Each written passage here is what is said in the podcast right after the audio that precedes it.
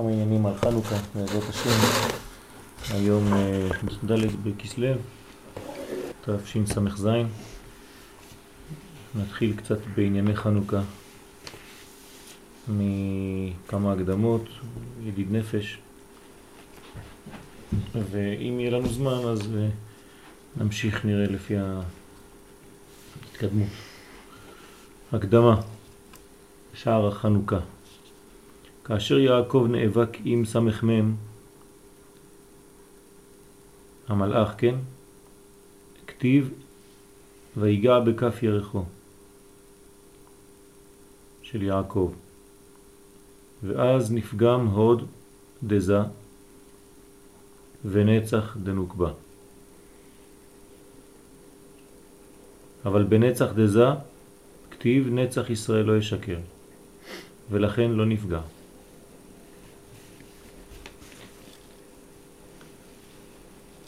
כלומר, כשהמלאך נאבק עם יעקב, שתי מדרגות נפגמו. צריך להבין שהמלאך שנאבק עם יעקב, כל הסיפור הזה זה ביטוי לרצון הקליפה למנוע את ירידת האור, ולכן כל המאבק הזה הוא כדי לחסום את הגילוי האלוקי בגדול את התקדמות הגאולה, וזה מתבטא ברגליים, שכביכול חותכים את הרגליים של הקדושה, או מנסים שהקודש לא יגיע עד למדרגות התחתונות שבקדושה, וזה נקרא, נקרא בפסוק ברמז שהוא פוגע בירך של יעקב. כלומר בתוצאות שלו, בתוצאות החיים שלו, בזרע שלו, גיד הנשה, זה כל הביטוי החיבור של יעקב עם המלכות, כדי שלא יהיה חיבור זון. כל זה המאבק, זה המאבק האמיתי. והיאבק איש עמו, כתוב מאבק, מלשון אבק, אבק זה ראשי תיבות, אות ברית קודש. כלומר כל המאבק היה רק לדבר אחד, שהגילוי לא יתקיים. חז ושלום לאחר את הגאולה, אם אפשר לבטל אותה, עוד יותר טוב. מבחינת הרע, זה מה שבא לעשות המלאך. אבל, אבל אנחנו רואים מי נפגם? הוד דזה. נסייר את הספירות, כתר חוכמה בינה, חסד גבורה תפארת, הוד, יסוד מלכות.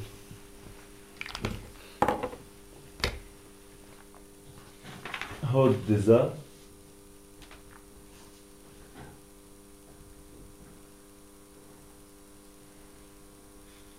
ו... חסד גבורה תפארת נצח הוד יסוד מלכות. חסד גבורה תפארת נצח. נצח בנוקבה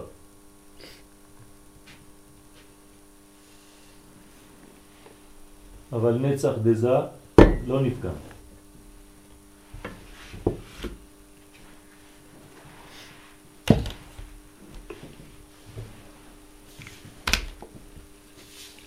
אבל בנצח דזה כתיב נצח ישראל לא ישקר, לכן לא נפגע.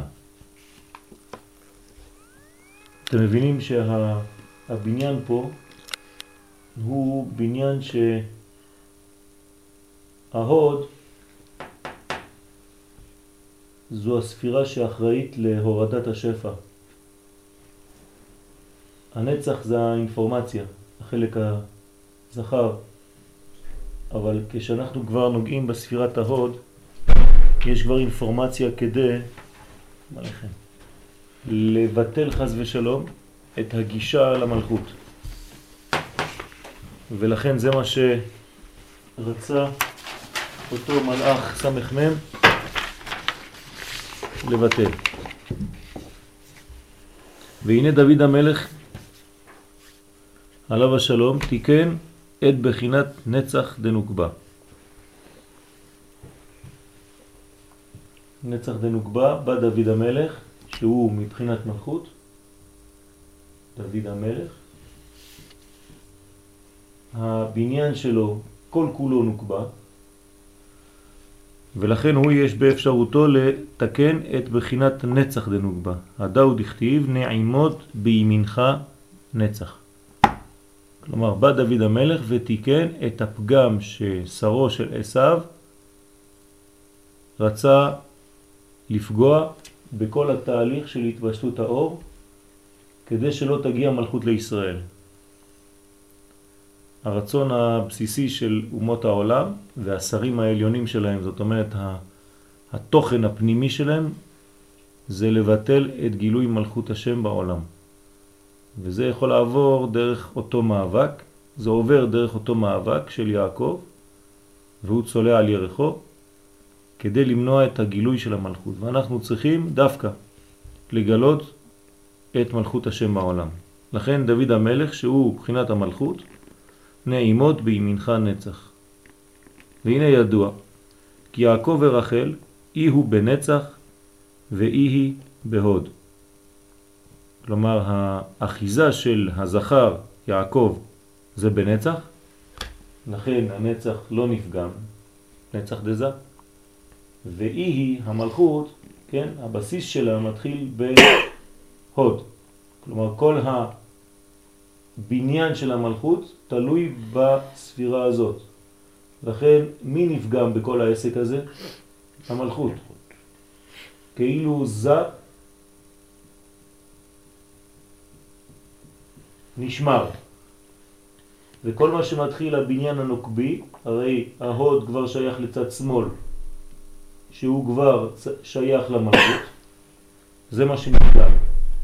כלומר, שלום. שלום עליכם. אפשר לשבת? כן.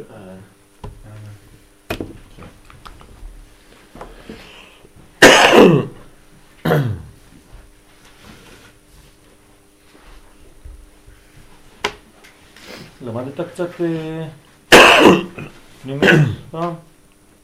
לא? הוא ילמד, הוא ילמד. זה יהיה לך אולי קצת קשה, זה מאוד טכני היום, אבל בעזרת השם, אני מקווה שנוכל אה, להעביר גם. כלומר, הבסיס של כל הפגם, הרצון לפגום, הוא דווקא בחלק של הזכר, כדי שהזכר לא ייתן לנקבה. כלומר, זה מה ששרו של עשיו בא. אנחנו מדברים על המאבק של יעקב עם המלאך בקשר לחנוכה. מה הקשר? אנחנו רואים שהמלאך, שרו של עשיו, בא ונאבק בחושך בלילה. כן, לכן אנחנו מדליקים את החנוכה בלילה דווקא, כי זה זמן חושך, זמן של uh, קטנות, זמן של פחד, זמן של uh, ספק, כל זה בחינת לילה. ושרו של עשיו, אותו מלאך, בא ורוצה למנוע שהאור האלוקי ישתלשל ויתגלה בעולמות התחתונים. מה אנחנו עושים בחנוכה? תיקון לזה בדיוק. אנחנו מדליקים את החנוכה דווקא מתחת לעשרה טפחים. כלומר, גובה המנורה שאנחנו נדליק של החנוכיה צריך להיות בעצם בגובה של כיסא, שרפרף קטן. למעלה משלושה טפחים, שזה בעצם עד לפה, מפה ומעלה עד עשרה טפחים. זאת אומרת, המנורה עומדת על המדף הראשון פה. זה הגובה האמיתי של המנורה. כן? שתגיע עד לפה נגיע, נגיד. מאוד נמוך. המנורה בבית המקדש אסור לה להיות מתחת לעשרה טפחים, הפוך, היא למעלה מעשרה טפחים. ואנחנו רואים שבחנוכה האור צריך להדליק אותו נמוך, וגם כשמדליקים לא מתכופפים ויושבים על הברכיים כדי להדליק את המנורה. אתה עומד וכאילו מביא את האור ממעלה למטה ומדליק. יש לזה רמז, שאתה מביא את האור מהעליונים ומביא את זה לעולמות התחתונים, כדי להאיר בחושך. למה? זה התיקון של זה. כשיעקב נאבק עם המלאך, כל העניין שלו, של שרו של עשיו, כן, עשיו זה אדום, אדום זה אומות העולם, זה. כל, כן, כל התרבות מערב, זה לבטל את האור האלוקי מלהתגלות בעולם הזה, שהמוסר האלוהי לא ירד לפה. מבחינתם זאת ההצלחה. יעקב נאבק על זה. אז הוא שומר אמנם את כל החלק הזכר שלו, כל זה נשמר, כי נצח ישראל לא ישקר. אבל כל הבחינה שהיא כבר בונה את המלכות, כלומר ההוד שלו, וכמובן הבניין שלו שזה המלכות, והנצח שלה, מה שהוא לא הצליח אצל הזכר אז הוא פוגם אצל הנקבה, כל העניין הזה בעצם מבטל חס ושלום את גילוי האור והמלכות. זה מה שהוא רוצה. אז בא דוד המלך, שהוא בחינת מלכות, לכן קוראים לו מלך, זה הגילוי. מה זה מלך בישראל? מלך בישראל יש לו דבר אחד, הוא מגלה את האלוהי כאן, ולכן מלך שמחל על כבודו, אין כבודו מחול. למה? כי הוא לא הכבוד של עצמו, אלא הוא הכבוד האלוקי בעולם הזה.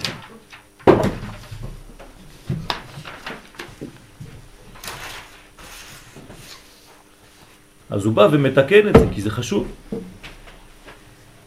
והנה ידוע כי יעקב ורחל יהיו בנצח, אז עכשיו יעקב נמצא בנצח, אתם רואים, זה כל הבניין שלו, של הזכר, זה נקרא יעקב ברמז, הוא הנצח, הוא תמיד אחוז בנצח, והיא היא, היא המלכות, כן, אומר הזוהר, היא בהוד. אז נצח שייך לזכר והוד שייך לנקבה. כיוון שההוד שלו נפגע, הנה ההוד של זק נפגע על ידי אותו מלאך במאבק הזה, והחיצונים נאחזים בו. למה הם יכולים להאחז בהוד? בגלל שהוא כבר לבר מגופה. כן, ההוד זה כמו הירחיים של האדם, זה החלק התחתון של הגוף שלו, חלק מאוד רגיש, ואם אין שמירה בחלק הזה, כן, אחרי ההוד, לא לשכוח מה יש פה, יסוד. כלומר בעצם, איפה פגם אותו מלאך במאבק? ביסוד. הוא נקרא גיד הנשה, ברמז, נשה זה לשון נשים. הגיד של הנשים. משם, חז ושלום, כשאדם פוגם ביסוד הזה, או שנפגם יסודו, אז יש נשייה. מה זה נשייה בעברית? שכחה. כלומר, גיד הנשה מביא שכחה. מה זה שכחה? אותיות חושך. כלומר, כשאדם שוכח משהו, זה בגלל שהוא נמצא בחושך. אנחנו חוזרים לאותו מדרש, והארץ הייתה תוהו ובוהו וחושך. זה יוון. כלומר, מה עשו היוונים? והחשיכו עיניהם של ישראל בגזרותיהם. מחוקי תורתך. כן, מה? שקחה מחוקי תורתך. כן, לשכחה מחוקי תורתך ולהעבירם מחוקי רצונך. רצו לבטל את החוכמה של התורה, רצו לבטל את העניין שזה בא מצורה אלוקית. כן. רצו להוציא את כן. החוכמה בלי אלוקות, כן, בלי אמונה. נכון. יש אה, חוכמה אנושית ולא חוכמה אלוהית. זה יוון. אז לכן אנחנו רואים שזה הכחשה גם, כן? חושך אותיות להכחיש. כל זה אותו דבר. מאיפה זה בא? אז אנחנו לומדים פה שהבסיס לכל זה הוא בא ברמז כבר במאבק של יעקב עם המלאך באותו לילה. מעניין שאותו לילה, מתי זה? כשיעקב מעביר את כל משפחתו מחוץ לארץ לארץ ישראל. נכון?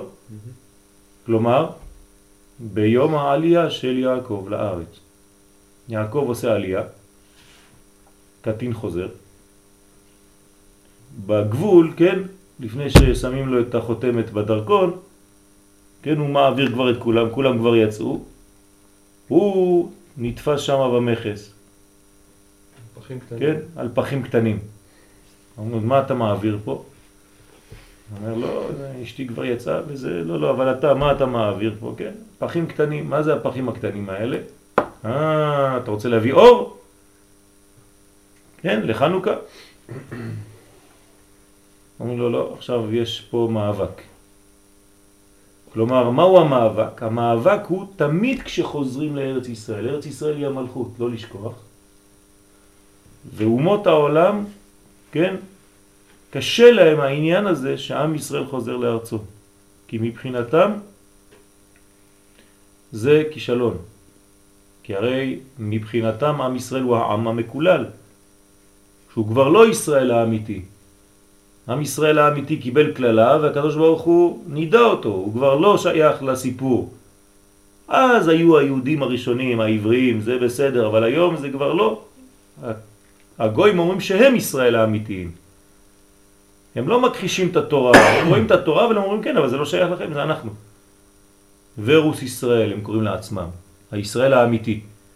אתם סתם זייפנים, יהודים מזויפים, זה לא אמיתי. אתם כבר בגדתם בקדוש ברוך הוא והוא זרק אתכם. עובדה, אתם לא נמצאים בארצכם. אז מתאים לגויים שאנחנו זרוקים בגלויות. אבל כשעם ישראל מתחיל לחזור לארצו, ומתחיל זה בשורש, יעקב, מעשה אבות, סימן לבנים. העלייה של יעקב, החזרה שלו למלכות, לארץ ישראל, היא קשה. המאבק נעשה דווקא בעניין הזה. כן? צריך להבין שכשההוד נפגם, החלק של הביטוי הזה שמתחיל לרדת ולהתגלות בעולם המעשי, שם יבוא אותו מלאך להפריע במהלך בתהליך. לא לפני ואחרי זה כבר מאוחר מדי. אבל דווקא בדרך, כמו המלאק, אשר קרחה בדרך, בצאתכם ממצרים. אותו דבר, רצו לעלות לארץ. אותו שעור של עשיו בא ופוגם את התהליך, את התהליך של הירידה, את הורדת האור, את גילוי האור בעולם הזה. כלומר, אנחנו צריכים להבין דבר מאוד חשוב, שכשיהודי חוזר לארץ ישראל, זה לא סתם כדי לחזור לפה פיזית. הוא מביא איתו גילוי של אור אלוקי במציאות הגשמית של העולם הזה. וזה מפריע לקליפה, זה מפריע לצד השני. כי אם יש ריבוי אור בעולם הזה, אז מי ישלוט פה? המוסר האלוהי. וזה ישבש להם את כל התהליך. הם רוצים תענוגות, העולם הזה, וקלקולים, ולא חשוב מה. לכן, כיוון שהעוד שלו נפגם, כן?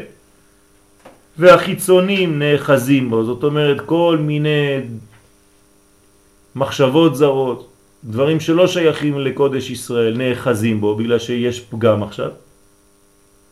זה הפגיעה של המלאך באותו ירך, נתן לו בעיטה שם. לכן אינה יכולה לקבל מהוד דזה עצמו. כי ההוד נפגם, אז המלכות היא לא תקבל כבר מהוד. אז מה, מה, מה עושה הקדוש ברוך הוא? כביש עוקף, אנחנו רגילים לכביש העוקפים, כן, כמו אתמול בשיעור, גם פה אותו דבר, קדוש ברוך הוא אין לו בעיות לעשות את הגאולה. זה לא עובר דרך הצינור הזה, הוא יפתח צינור אחר. אל תדאגו, הגאולה תהיה. רק באיזה דרכים זה קצת יותר מסובך לפעמים, אבל הגאולה כן תהיה.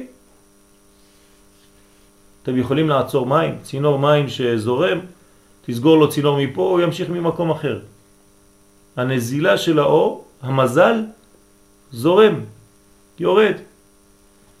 אז לכן אינה יכולה לקבל המלכות, אין גילוי של מלכות דרך ההוד, הוא מקבלת על ידי יעקב שהוא בן נצח, אז זה יעבור דרך זה באופן חד פעמי, או באופן ניסי, או באופן שהוא לא מתאים לטבע של השתלשלות הספירות.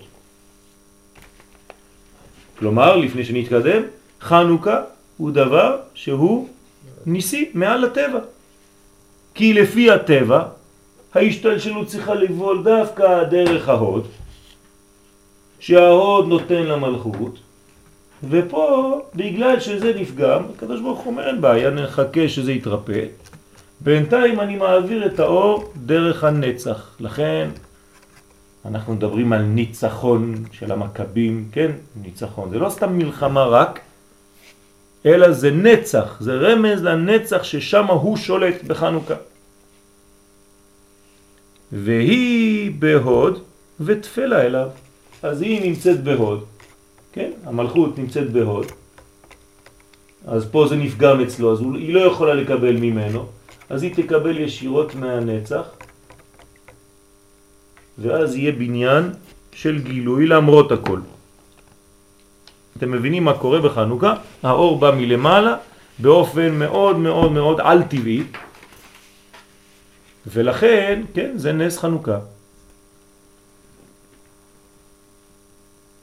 והנה, מתיתיהו בן יוחנן כהן גדול, שהוא השחקן הראשי בתוך הקולנוע הזה, בתוך הסרט הזה. כמה המספר שלו? אם תיקח את המספר מתיתיהו בן יוחנן כהן גדול, גמטריה של ראשי תיבות מתיתיהו בן יוחנן, זאת אומרת מם בית י', הוא בן. זאת אומרת, מה זה שם בן? מלכות. כלומר, מה זה מתיתיהו בן יוחנן?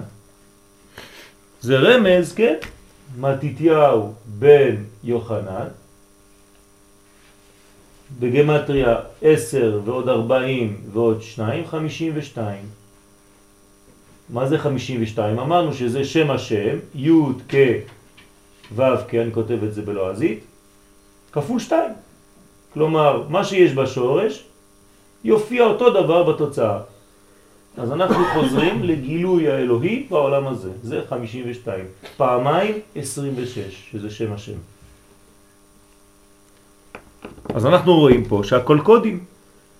זה לא סתם שהיה איש אחד שנקרא מתיתיהו בן יוחנן והוא היה כהן גדול במקרה, קרה דבר כזה, אולי היו קוראים לו פנחס בן שמואל. לא, פה יש רמז שהקדוש ברוך הוא מעביר את האור דרך אדם שהוא דומה במהותו למלכות, והכל רמזים, הכל קודים. ורומז לרחל, כלומר מה זה מתיתיהו בן יוחנן? זה רמז למלכות הנקראת רחל, כמו דוד המלך, שבא סוד שם בן, והוא שושבינה דמטרוניתא. מה זאת אומרת שושבינה דמטרוניתא? איך מתרגמים את זה?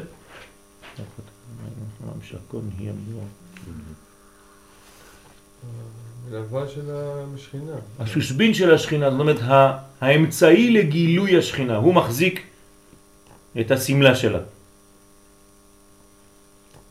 ברמז זה אומר שהאדם הזה פועל כמו דוד המלך כשדוד המלך איננו. כלומר המשפחה הזאת של הכהנים, בינתיים שאין מלכות לישראל, הם יהפכו להיות המלכות של ישראל. כמה זמן זה ייקח? יותר מ-200 שנה, אומר הרמב"ם, נכון? יתר על 200 שנה. כלומר, 200 שנה נשארת המלכות ביד הכהנים. יש בעייתיות בדבר הזה, אבל לא ניכנס לעכשיו לזה, לעניין הזה. בינתיים יש מישהו שמגלה את המלכות בעולם. כלומר, הקדוש ברוך הוא יש לו דרכים לעשות את הגאולה שלו בצורות שאתה אפילו לא מצפה להן. אז מה הוא עשה אותו מתיתיהו בן יוחנן? הוא תיקן את בחינת ההוד. איך מתקנים את ההוד? הרי אמרנו שההוד נפגם. בא אחד שהוא מבחינת המלכות הזאת, והוא רוצה לשחזר את ההוד הזה שנותן לו. כלומר, פה הביאו אינסטלטור מיוחד, אמרו לו, תשמע, אנחנו עכשיו מקבלים בצורה שהיא לא נורמלית. אנחנו צריכים לקבל מהספירה הרגילה, ההוד נותנת למלכות. אז אדוני, כן, מתיתיהו בן יוחנן, כן, מה קאבי, חשב רק תקף פה. ת, תגלה לנו, ת, תתקן פה את הצינור, אנחנו רוצים לשחזר את המעבר של האור. אתה יכול לעשות דבר כזה? הוא אומר, כן, באתי בשביל זה. הוא תיקן את בחינת ההוד. איך הוא עושה את זה? בהדלקת הנרות בבית המקדש. בחטא ימים אלו בלבד. זאת אומרת, בא מתיתיהו בן יוחנן, מדליק את המנורה של בית המקדש. הנה המנורה של בית המקדש. ובהדלקת המנורה הוא בעצם מתקן את אותו מעבר של ההוד אל המלכות. למה? מי יכול להסביר למה? מה הקשר בין ההדלקה של המנורה לבין תיקון ההוד? פשוט מאוד. המנורה, כמה זה בגמטריה?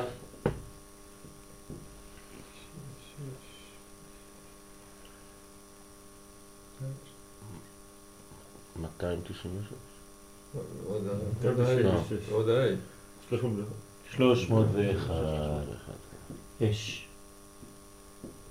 באנו חושך לגרש, בידינו אור ואש. מה זה האש הזאת?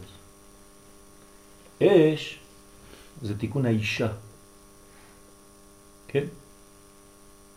כלומר, אנחנו עכשיו משחזרים את בניין המלכות. האש הזאת של המנורה באה ומשחזרת את הגילוי של האור למלכות. מה אומרת הגמרא? מה זה העדות ששכינה שורה בישראל? איך אנחנו יודעים שיש שכינה בעם ישראל? דבר אחד, המנורה. כשנר המערבי דולק, העדות לבאי עולם ששכינה שורה בישראל. ככה אומרת הגמרא בעבודה זרה. כלומר, יש לנו סימן אחד שיש שכינה בעם ישראל, שהשם שוכן בתוכנו, כשהמלכות מאירה לעולם, איך צריך ביטוי גשמי לדבר הזה. ומה זה מתלבש? במנורה. אתם מבינים עכשיו שיש דבר שהוא לא הגיוני. בא, כן, צבא שלם, יוונים נקבצו עליי, אזי בימי חשמנים. מה הם באו לעשות? כתוב שם בגמרא, מסכת שבת דף כ"א, שנכנסו להיכל וטימאו כל השמנים. אז כולם שואלים, תגיד לי, זה, זה מה שעושה צבא? מה אכפת לצבא לטמא את השמנים? הם באים להרוג, אדוני, יש להם נשקים. ראיתם פעם צבא שאומר, טוב, רגע, רגע, רגע, אנחנו לא נלחמים עכשיו, באנו רק לדבר אחד, נכנסים, מטמאים את השמן וזהו. והצבא השני, כנגד, כן, זה עם ישראל, 13 אנשים. באים ואומרים לא, לא, לא, לא, לא, כן? אסור להם לטמא את השמנים, אנחנו צריכים להחזיר את השמן. זה כמו איזה סרט על שמן. רבים על מי ידליק את האור או מי יכבה את האור. מי יטמא את השמן, מי ימצא את הפח. זה כל המלחמה. כל המלחמה מצומצמת, מרוכזת, מסוכמת על ידי חכמים בדבר הזה. נכנסו להיכל ותימו כל השמנים. מה אומר ההמשך הגמרא? וכשניצחום בית חשמונאי נכנסו ומצאו פח שהיה חתום בחותמו של כהן גדול והדליקו עוד פעם. פש, הנה כל המלחמה נמצאת פה. אתם מבינים למה? אחד לא רוצה שיהיה ביטוי לשכינה בעולם, והשני, ישראל, אומר כן, זה עדות לבאי עולם ששכינה כן שורה בישראל. המלחמה שלי זה להדליק מחדש את המנורה. זה המנורה. השם שפתיי תפתח. כשמתחילים את העמידה, תפילת העמידה בתפילה, אומרים לנו המקובלים, צריך לראות במוח שלך את המנורה. למה? כי העמידה שלנו היא באיזה מל, איזה, איזה ספירה? במלכות. מלכות באצילות, אנחנו באצילות. ואת מי אנחנו פוגשים ראשונה? את המנורה. כלומר, אתה מתחיל את תפילת העמידה, אתה צריך לעמוד ואתה מדמיין במוחך, בעיניך הפנימיות, השכליות, שיש לך מנורה מול העיניים, וזה האותיות הראשונות של העמידה. אדנות, שפתיי תפתח. אשת חיל מי ימצא. זאת אומרת שכל פעם שאנחנו עושים עמידה, אנחנו חוזרים על אותה מלחמה. אני רוצה לראות מול העיניים שלי את המנורה, כי זה מראה לי שהקדוש ברוך הוא נמצא מול, פה. אז בא מתיתיהו בן יוחנן, כהן גדול. הוא שם בן שרומז למלכות הזאת. והוא אומר, אני מתקן לכם עכשיו את ההוד. איך אני עושה? אני מדליק את הנרות בבית המקדש שמונה ימים אלו בלבד. כלומר, בשמונה ימים אני מתקן את כל הסיפור הזה. למה שמונה ימים?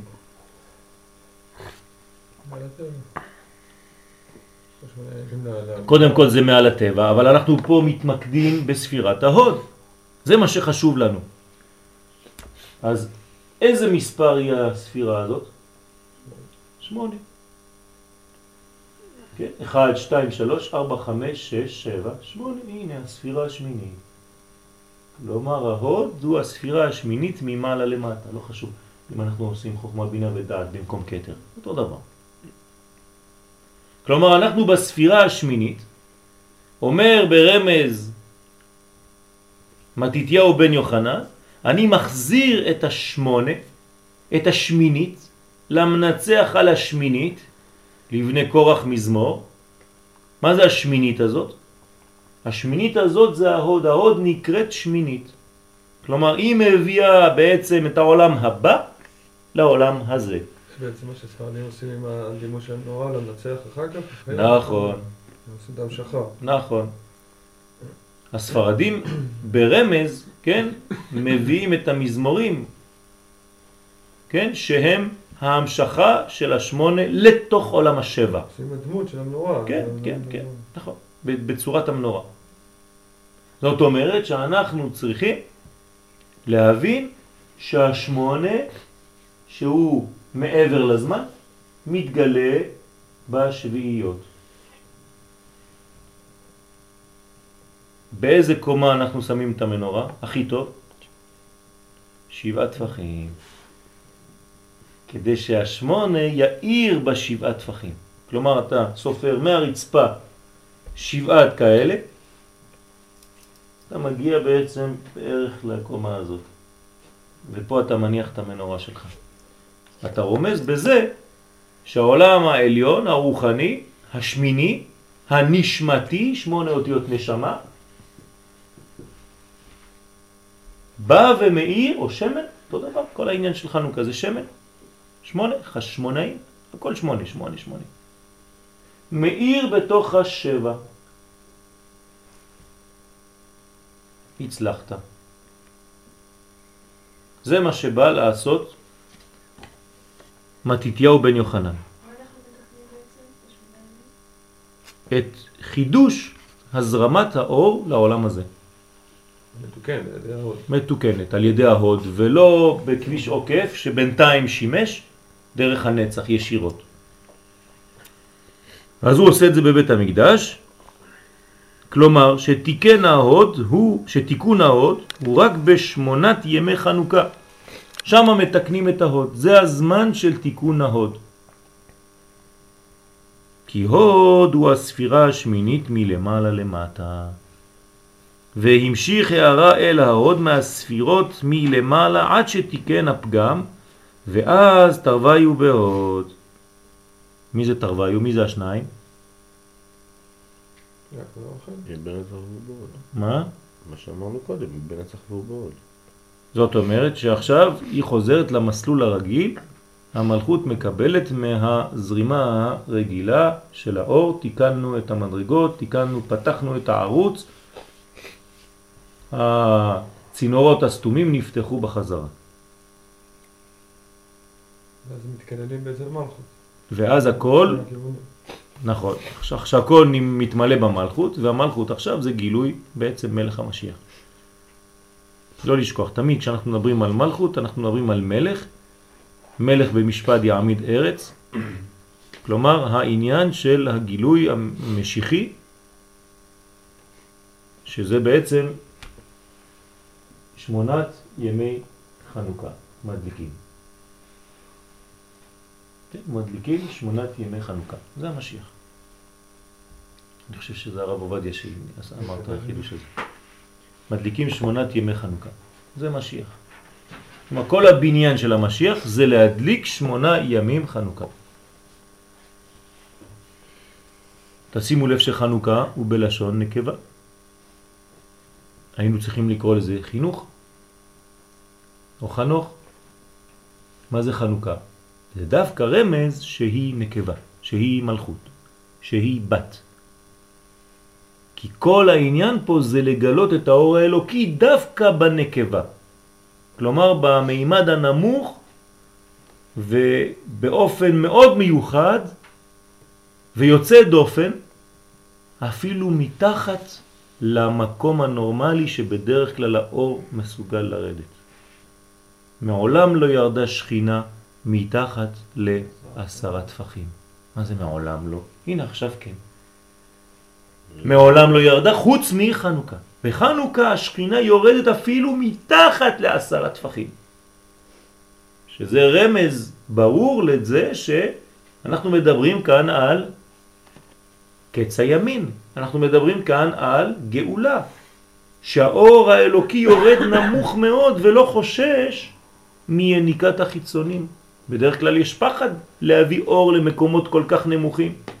ועוד בחודש הכי חשוך בשנה, בזמן הכי חשוך בשנה, הלילות הכי ארוכים והימים הכי קצרים, אז זה, זה זמן לא פשוט, חורף, חושך.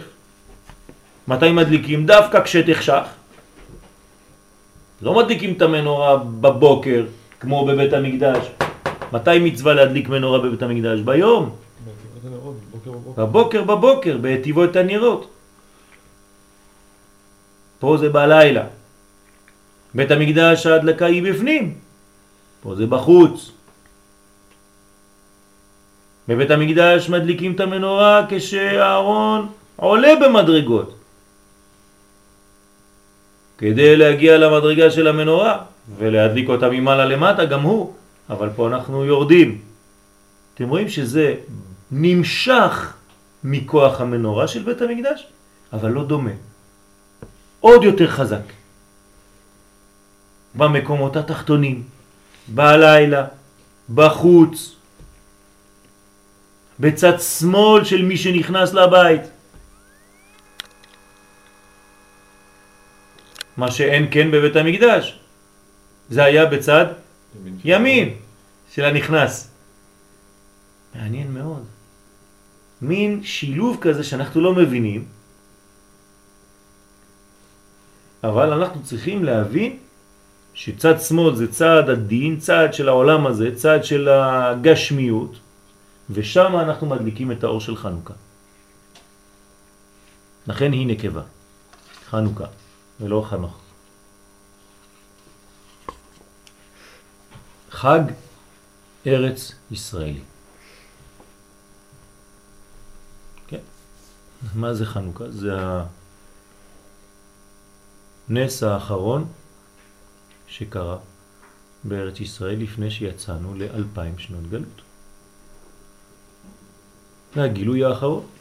אומרים חכמים כמו צדה לדרך. קדוש ברוך הוא ממלא אותנו את האנרגיה שלנו בשמונה ימים של חנוכה.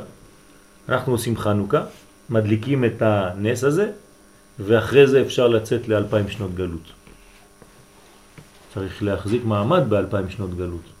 מי יכול לתת לך כוח וחותמת שאתה לא תלך לאיבוד אלפיים שנות גלות? איזה עם יכול להישאר ולשרוד אלפיים שנות גלות בלי ארץ, בלי כלום, בלי חיבור? מה? אומרים חכמים, זה חנוכה. זה הנס האחרון. זה הגילוי האחרון. בזכות האור הזה אתה שורד בגלות ואתה גם תחזור. אני חייב להבין שהאור הזה הוא לא סתם אור מן ההדיוט.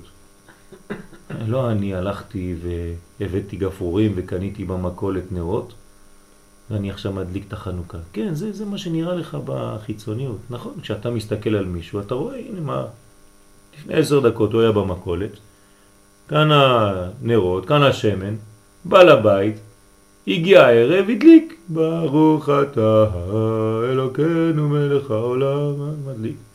להדליק נר חנוכה, שהנרות הללו קודש הם. פתאום זה הופך להיות קודש. מה זה קודש? אתה הדלקת את זה, זה לפני חמש דקות. עכשיו אתה אומר הנרות הללו קודש הם, ואין לנו רשות להשתמש בהם, אלא לראותם בלבד. וואי וואי וואי וואי, מה קרה? תוך חמש דקות זה נהיה קודש. אתה יודע מי זה קודש? לא הנרות הללו קדושים הם. לא קדושים, לא חלוט, אלא קודש, מקור. כמו קודשא בריחו. וואי וואי, מה יש לי פה בבית? הנרות של חנוכה הפך להיות קודש? כן. אתה יודע למה? כי אתה מדליק מן הקודש. האור של חנוכה הוא לא אור גשמי. אתה מביא אור גדול מאוד שהוא עוד לא הגיע לעולם אפילו. הוא מלעתיד לבוא. הבאת האור של העתיד לעבר, להיום. בשביל מה? בשביל להתחנך, חנוכה, להתחנך לאור האלוקי שעוד מעט תדליק, שעוד מעט יאיר בעולם. צריך להתחנך לאור הזה, להתרגל לאור הזה, כי כשהאור הזה יגיע לעולם בצורתו הממשית הגלויה, אוי ואבוי למי שלא יתחנך ולא יתרגל לראות את האור. זה כמו אחד שאתה מוציא אותו ממערה שהוא חי שם אלפיים שנה במערה, פתאום הוא רואה אור גדול, מה קורה לו? מסתנבר, מת. האור יותר מדי חזק. אז הקדוש ברוך הוא כל שנה עושה לנו השתלמות. אנחנו נוסעים לעולם גבוה מאוד, מבחינת עולם הבא, והוא מאפשר לנו במשך שמונה ימים לראות ולהתרגל לאור הזה, לאט לאט, במינון, כל שנה קצת, קצת, קצת, קצת, וכל שנה האור הזה מתרבה יותר, גדל יותר, לא לשכוח שאנחנו בספירלה שעולה, זאת אומרת שכשאני מדליק את המנורה השנה, זה לא יהיה כמו האור של שנה שעברה, זה האור הרבה יותר גדול משנה שעברה, ועוד יותר נמוך משנה הבאה. כל שנה זה קצת יותר. זה נראה אותו אור, נכון? זה לא אותו אור. אתה צריך לדעת שמשהו יתקדם בעולם. מה יתקדם? הרבה דברים, אדוני. רוב עם ישראל נמצא בארצו, שנה שעברה לא.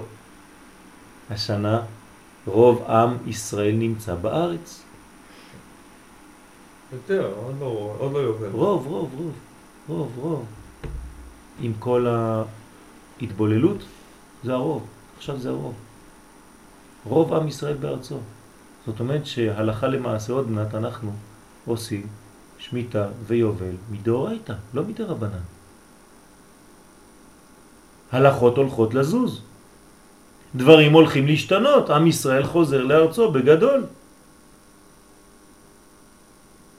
שנה שעברה למדו פחות תורה מהשנה.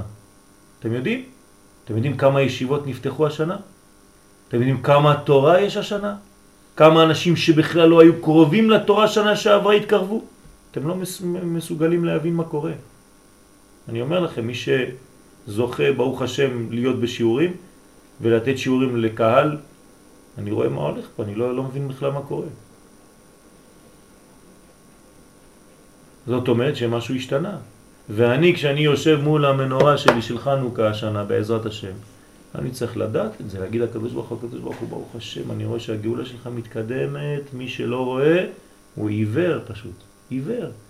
עיניים להם ולא יראו. אם אתה לא יודע לקרוא, עיניים להם ולא יראו אוזניים. אתה לא יודע איפה לשים את הפסיקים. אז זה בעיה. אתה צריך לדעת לראות, לדעת לשמוע, לדעת לראות איך הקדוש ברוך הוא מחזיר שכינתו לציון. זה מה שאנחנו מבקשים ממנו, ותחזנה עינינו בשובך לציון ברחמים. מה זה הברכה הזאת? הקדוש ברוך הוא, תן לי לראות את זה, תן לי להיות מאלה שמבינים מה קורה. לא שהגאולה מתקדמת ואני לא רואה כלום ולא מבין כלום כמו טמבל. תן לי להיות מאלה שתחזנה עינינו בשובך לציון ברחמים. אני רוצה להיות מאלה שרואים את זה. אני רוצה להודות לך, הקדוש ברוך הוא, לא להיות כפוי טובה. אתם יודעים איפה היינו לפני 60 שנה? שם ירחם. איפה אנחנו היום? מחושך לאור, מאפלה לאור גדול. יש התקדמות? בטח שיש התקדמות. לכו לשוק, תראו איזה פירות יש. אתם לא רואים את ההתקדמות? אז יש אנשים קטנים, תמיד מטפלים רק בדברים השליליים. כן, אבל תראה מה קורה ותראה מה קורה. בסדר, יש משברים, אבל אנחנו בתהליך גדול, תראה על הגדול, בגדול אנחנו מתקדמים, ברוך השם. אז כל זה זה חנוכה. חנוכה זה לא סתם אור מלמטה, זה אור שבא מלמעלה. ולכאורה צריך הסבר. כי כאשר אי הוא בנצח ואי היא בהוד, אנחנו חוזרים על המנגנון שהוא נמצא בנצח והיא המלכות נמצאת בהוד. כי כל צד שמאל שייך למלכות וכל צד ימין שייך לזה, שהוא מצבם ביום חול נעלה יותר מאשר בחנוכה ששניהם בהוד. עכשיו הכל בהוד. כלומר הוא בהוד כי הוא תיקן, מתיתיהו בן יוחנן תיקן את ההוד. אז עכשיו גם זה מטפל דרך ההוד, וגם היא בעצמה, המלכות, היא נאחזת בהוד. אז שניהם בהוד. אז פה יש שאלה. אתה אומר לי ששניהם בהוד, זה נראה לי יותר נמוך מאשר בדרך כלל. שמה? שביום חול רגיל הוא נמצא בנצח והיא נמצאת בהוד, אז לכאורה זה יותר גבוה מאשר שניהם בהוד. וזה לשונו בספר הכוונות בעניין זה. מה אומר האריזל? עליו השלום, אבל העניין הוא כדרך שביארנו בעניין יום טוב וראש חודש, כי בימים האלו יש לה, למלכות, לה, תוספת קדושה, ומכוח קדושה זאת היא מקבלת את הערותיה על ידי עצמה, שלא על ידי בעלה. אומר לנו הארי הקדוש, בימים האלה המלכות מקבלת כל כך מנה של אור גדול שכאילו כביכול היא מהירה מעצמה. היא קיבלה תוספת שיש לה אור עצמי. נו אז מה? מה זה מזכיר לנו? לאן זה שולח אותנו? לאותו פסוק של הנביא, והיה אור הלבנה כאור החמה. זאת אומרת, אנחנו מתקדמים לגאולה. שהמלכות תהיה לה אור עצמי כביכול, מעצמה, לא תקבל מהשמש, זה מראה על בניין חזק. זה מה שקורה לנשים היום, כן? מתחילות להעיר יותר ויותר מבחינת עצמם, כבר לא צריכות את הגברים. כן, זה רמז לגאולה. כן, אה? מתחילות לקבל אה, אפילו בגשמיות, כן. האישה היום יש לה מעמד הרבה יותר גבוה ממה שהיה לפני. וזה ביטוי למה שאנחנו אומרים פה מתורת הסוד.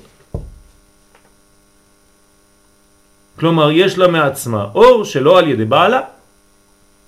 וכך הוא לפנינו. כי בכל יעקב יונק חלק הערתו וגם את חלקה. כלומר, ביום חול, ביום רגיל, הוא לוקח את המנה בשביל שניהם. הוא מקבל, הוא מביא את הפרנסה ונותן חצי לאשתו. את שלו יונק ואת שלה. מהנצח ומההוד. ואחר כך נותן לה הערתה. ונמשך אליה הערת ההוד על ידו. הוא אחראי על dispatching של האור, כן? הוא מקבל את המנה מלמעלה והוא אומר הנה עכשיו אני מחלק. כלומר דרך הנצח שלו, כך הוא בפרי עץ חיים, כן? הוא מעביר להוד והיא ממשיכה, מקבלת למלכות. אבל בחנוכה ובפורים, כן, פה אנחנו קצת מכניסים את פורים בעסק, כי זה דומה מאוד לחנוכה. כשנגיע בעזרת השם לפורים נלמד קצת יותר. דרך אגב, בעזרת השם, בעזרת השם, שבוע הבא יוצא ספר חדש על חנוכה, כן, שזכינו לכתוב, כמה דרושים על חנוכה, אז uh, כמעט אנחנו משלימים את, ה, את השנה, חסר לנו עוד כמה דברים. אה, שם גם כן מוסבר כמה דברים מהעניינים האלה. אבל בחנוכה ופורים היא יונקת הערותיה מן ההוד על ידי עצמה שלא על ידי בעלה. כלומר, מגיעים לחגים כאלה מיוחד, שהמלכות היא כאילו יש לה כן, בניין שהיא מקבלת מעצמה. ולא על ידי בעלה, ואינה תפלה אליו כבימי החול. וזהו תוספת הקדושה שיש לה בימי אל, בימים אלו. תשים אה, מעיל, לא? צורי, אתה נראה לי מתחיל להצטנן. לא? אז זה הקדושה, תוספת קדושה שיש לה ב- בימים אלו. אני דואג לו, ראית? צחקות שם. איזה חמוד, דואג לו כמו אבא.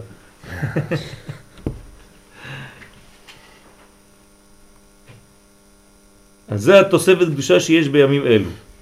עד כאן לשונו. נמצא, כי בחנוכה הנוגבה יונקת מאימא, כן, אז זה פשוט עכשיו, אנחנו מבינים, בחנוכה ובפורים המלכות הנוקבה יונקת מאימא, וזה מרומז באותיות חנוכה. מה זה חנוכה? אז פה הוא מפרט את המילה חנוכה, כי חנה הוא סג, כי יונקת מאימה אילאה הנקרא חנה. אז פה הוא מכניס אותנו עכשיו, מאיפה השורש של חנוכה? אם היא לא עוברת דרכו, והיא לוקחת ישירות מה, מהמלכות, אז מאיפה היא יונקת, אם זה לא דרכו? היא חייבת לקבל מלמעלה, אבל זה לא עובר דרכו, אז ממי זה עובר? ישר מבינה. זה עולם הבא. זה עולם הבא, זה עולם הזה. ועולם הבא נקרא ברמז חנה. כמה בנים יש לחנה? שבעה. שבעה בנים, הנה. חנה ושבעת בניה. בסדר? מה קורה לחנה? חנה זה חלק מחנוכה, לא לשכוח, כן? זה רק החנה של חנוכה. כלומר, מי חסר לה בפנים? כ"ו. שם הוויה, נכון? שזה הבן. כלומר, חנה וכ"ו זה חנוכה. עכשיו, מה קורה לחנה? היא בשם סג. מה זה שם סג? י' כ... מה, מה יש פה בשם סג? אה? י' לא, פה י' ואז זה א'. זה משולב. של י' וא'. סג זה אבל פה, פה, בה, מה יש? י', י', ה' י', נכון? כן. י', ה', אחר כך, איזה ו'? ו' א' ו' ו', ו' א' ו' ו... ועוד פעם י'. וי'. כאחרונה. איזה אותיות מופיעות בחודש כסלו? ו'. שם סג. שם סג זה השם של אותיות חודש כסלו. בסדר? זה שתי האותיות שמופיעות בחודש כסלו, בהוויה של חודש כסלו. מופיע שם סג. זאת אומרת, מה מופיע בחודש כסלו בכללותו? אור אור שבא מעולם הבא, מהבינה. אנחנו מוארים בזמן הזה, אפילו שעדיין לא חנוכה, משם סג, כל החודש. מדרגה גבוהה מאוד. כלומר, זה הבניין של ה... של כל התהליך, זה כסלו, כן? כס לל"ו, שזה שש כפול שש. כל זה. אז אנחנו חוזרים. חנוכה, אותיות חנוכה, חנה הוא סג כי יונקת מאימה אילאה הנקראת חנה. אז האימא העליונה נקראת חנה. כי חנה בבינה. אתה רוצה לי לא לשכוח? חנה בבינה. זה שיר. ושם, ושם הוא סג ושורשו הוא י' י' א' י'. מה זה י' י' א' י'? מילואים. זה המילואים. כלומר, כמה זה המילוי? 31. כן? ומספרו א' למד. אני לוקח רק את המילוי של פה. כמה יוצא לי? 31, שזה א', כמספר הוויה עם ארבע אותיות. כלומר, זה השורש של ההוויה, כ"ו, עם כל האותיות שלו. במילים יותר פשוטות, האימא העליונה היא עכשיו נותנת את המזון לכל שם הוויה שהוא יתגלה פה עם ארבע אותיותיו, י' כ' ו' כ', זה 31. וזה החסד, בכולל. חסד אל כל היום, כן? עם הכולל.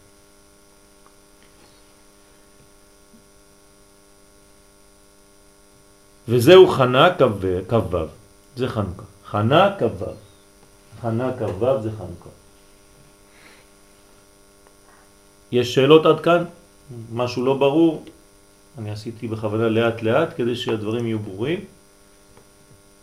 האם יש שאלות? אני יודע שזה לפעמים קצת אה, זה, לא פשוט, אבל בגדול בגדול, לא לשכוח. באנו לעולם הזה, אנחנו, בני ישראל, כדי לעשות דבר אחד. להאיר את האורות העליונים בעולם הזה. כלומר, להגיע למלך המשיח. זה מה שאנחנו רוצים. וכל שנה, ביום הראשון של השנה, אנחנו מזכירים, כדי שלא נשכח. מה אנחנו עושים בראש השנה? מלכויות. ממליכים את הקדוש ברוך הוא, כי אתה המלך, המלך הקדוש, המלך, המלך, המלך, כל היום המלך, המלך, המלך נכנס לנו בראש, שאנחנו רוצים רק דבר אחד, שהקדוש ברוך הוא ימלוך בעולמות. עכשיו כל השנה זה עכשיו יתפרץ כל העניין הזה.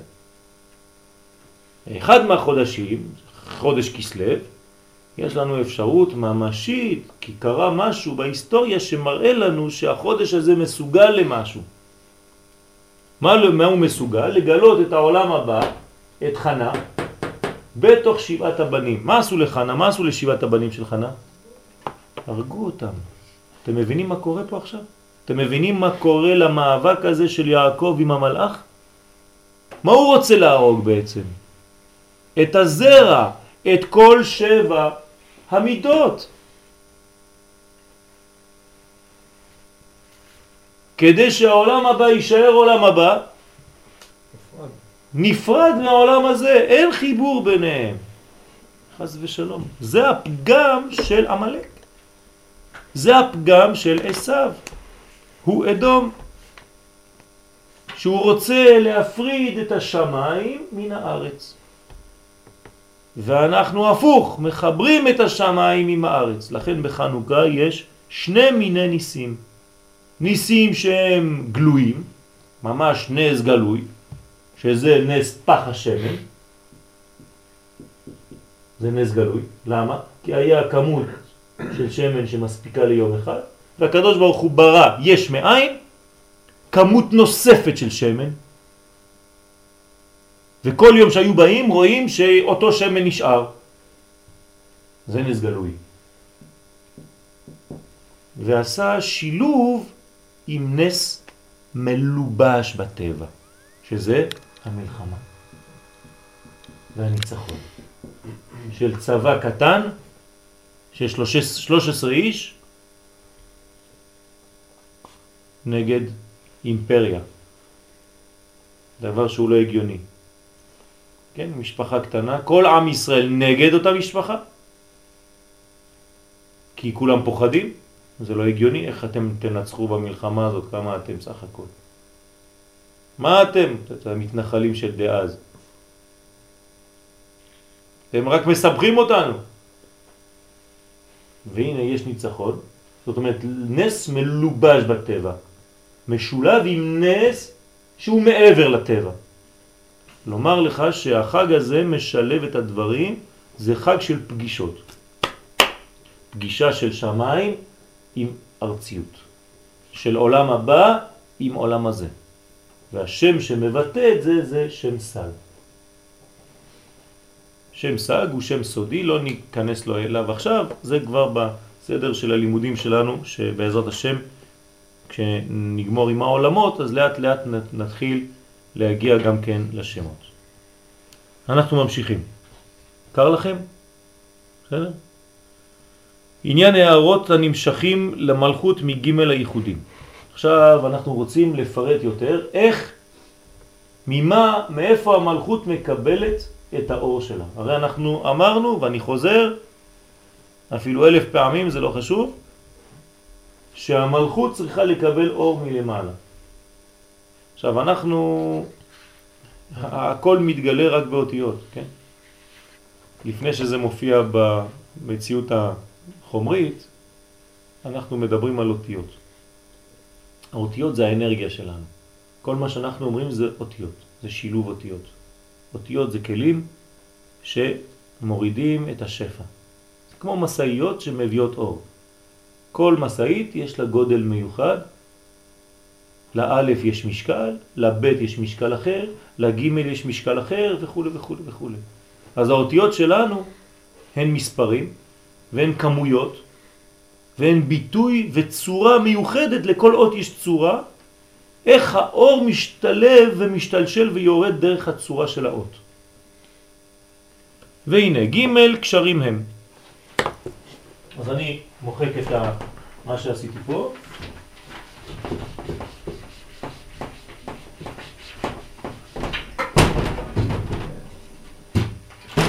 בניין זה...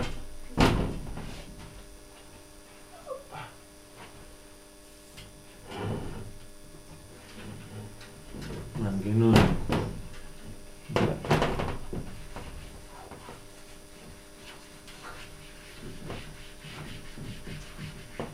אני חוזר על כל התהליך. כתר, חוכמה, בינה, חסד, גבורה, מה מצחיק? תפארת, נצח, הוד, יסוד, מלכות. למי שעוד לא רגיל, מפה ולמעלה זה נקרא עולם הבא. מפה ולמטה זה נקרא עולם הזה. או מידות ומוחים.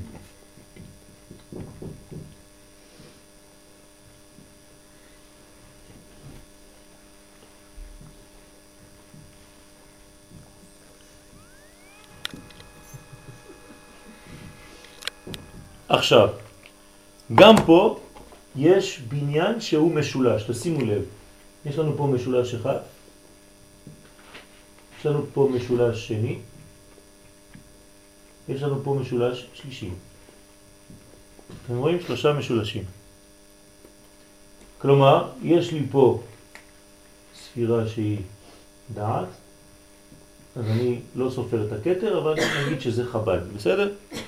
יש לי פה חב"ד, חוכמה, בינה ודעת. יש לי פה חגת, אני לוקח את הראשי תיבות. ויש לי פה נהי.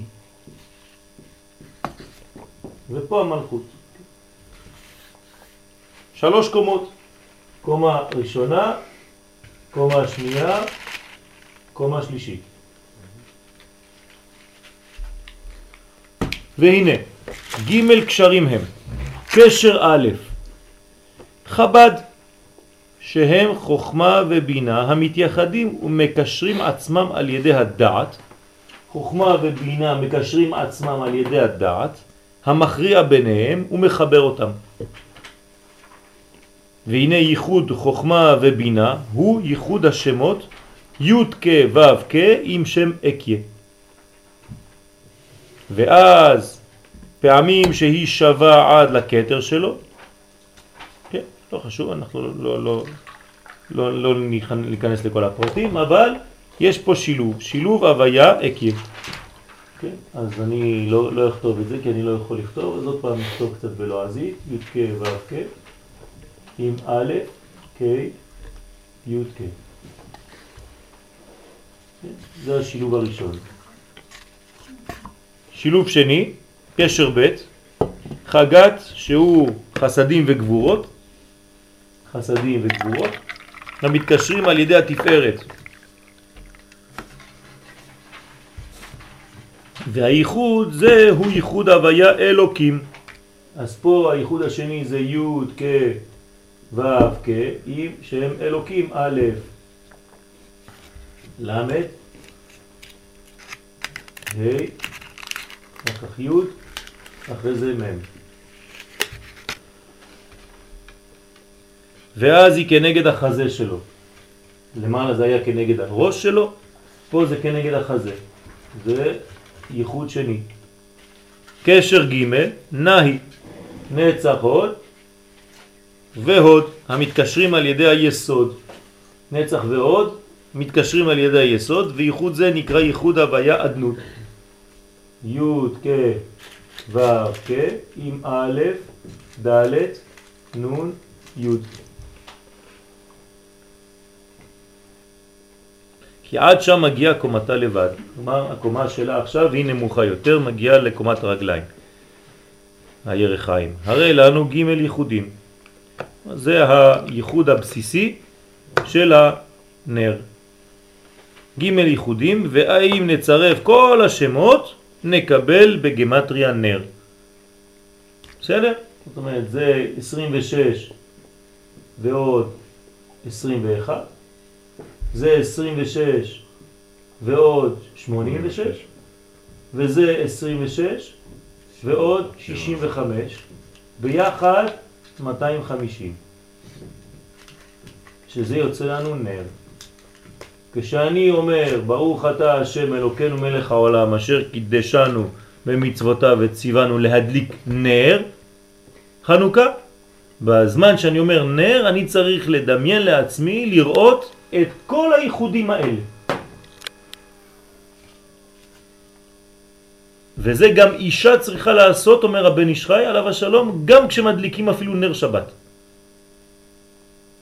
לעשות את כל התהליך הזה, ללמוד אותו, שזה בעצם מחבר את כל המוחים ביחד, חב"ד, אחרי זה את הקומה של החזה חגת, ואחרי זה את הקומה של הרגליים נהי.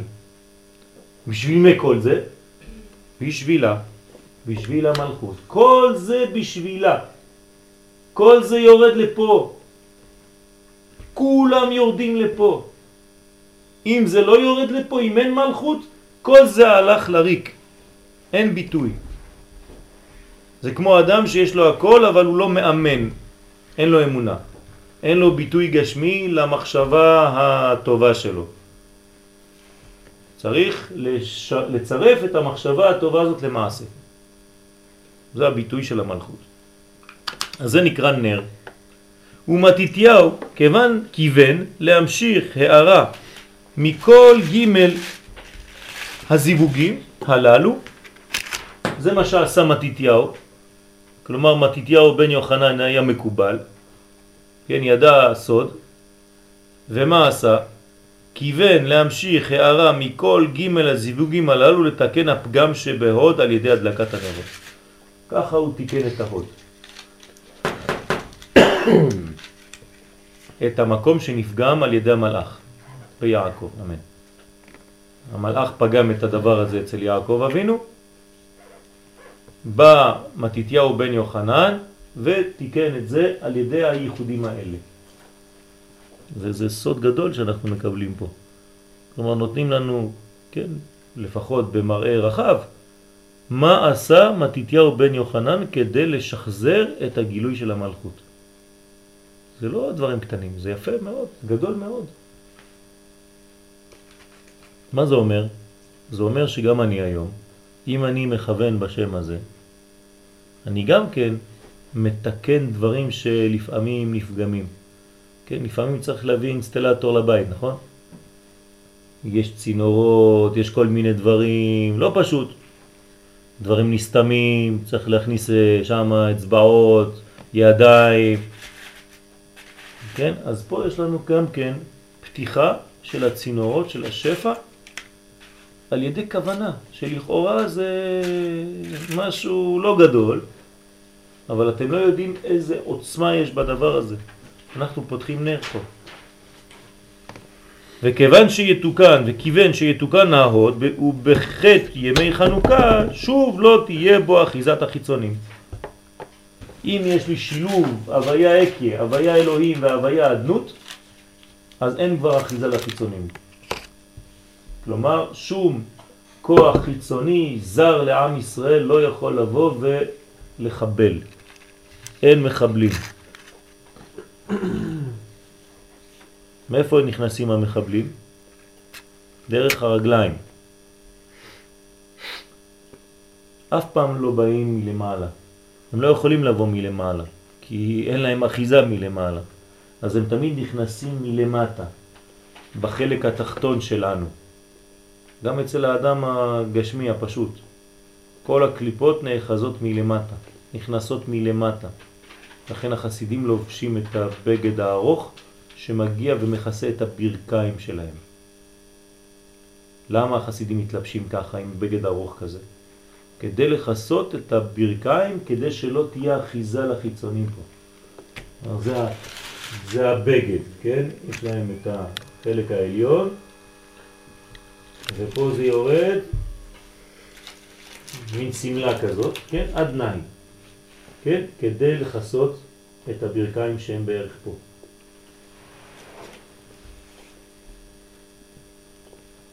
ותוכל המטרודיתא לקבל מזה עצמו מהוד שבו, בלי אמצעי. ואז תהיה על המלכות תוספת קדושה.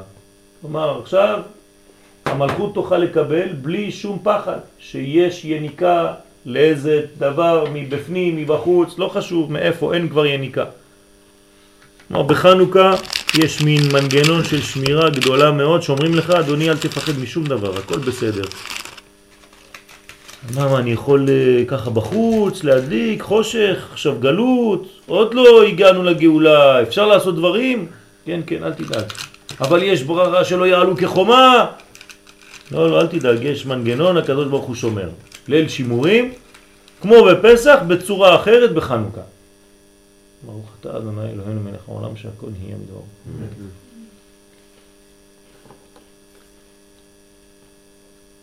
ואכן, זאת הייתה כוונת מתיתיהו בהיותו שושבין שלה. נמשיך אל המלכות תוספת קדושה. ולכן אנו אומרים על הניסים. למה לא על הנס? למה על הניסים? כמה ניסים יש? מחוסר. קודם כל יש שני ניסים, יש גם התחדשות שכל יום היה נס. כל יום. היה נס. זה נס של המלכות. אתה תהנה. כתבתי שיעור. אני רק אענה קודם למה שעה כולה לא מזונות. מה? למה שעה כולה לא מזונות? בטלגרם? לא יודע מה זה. שהכל. זה לא זה לא קורנפלקס? זה קורנפלקס. שהכל. כן.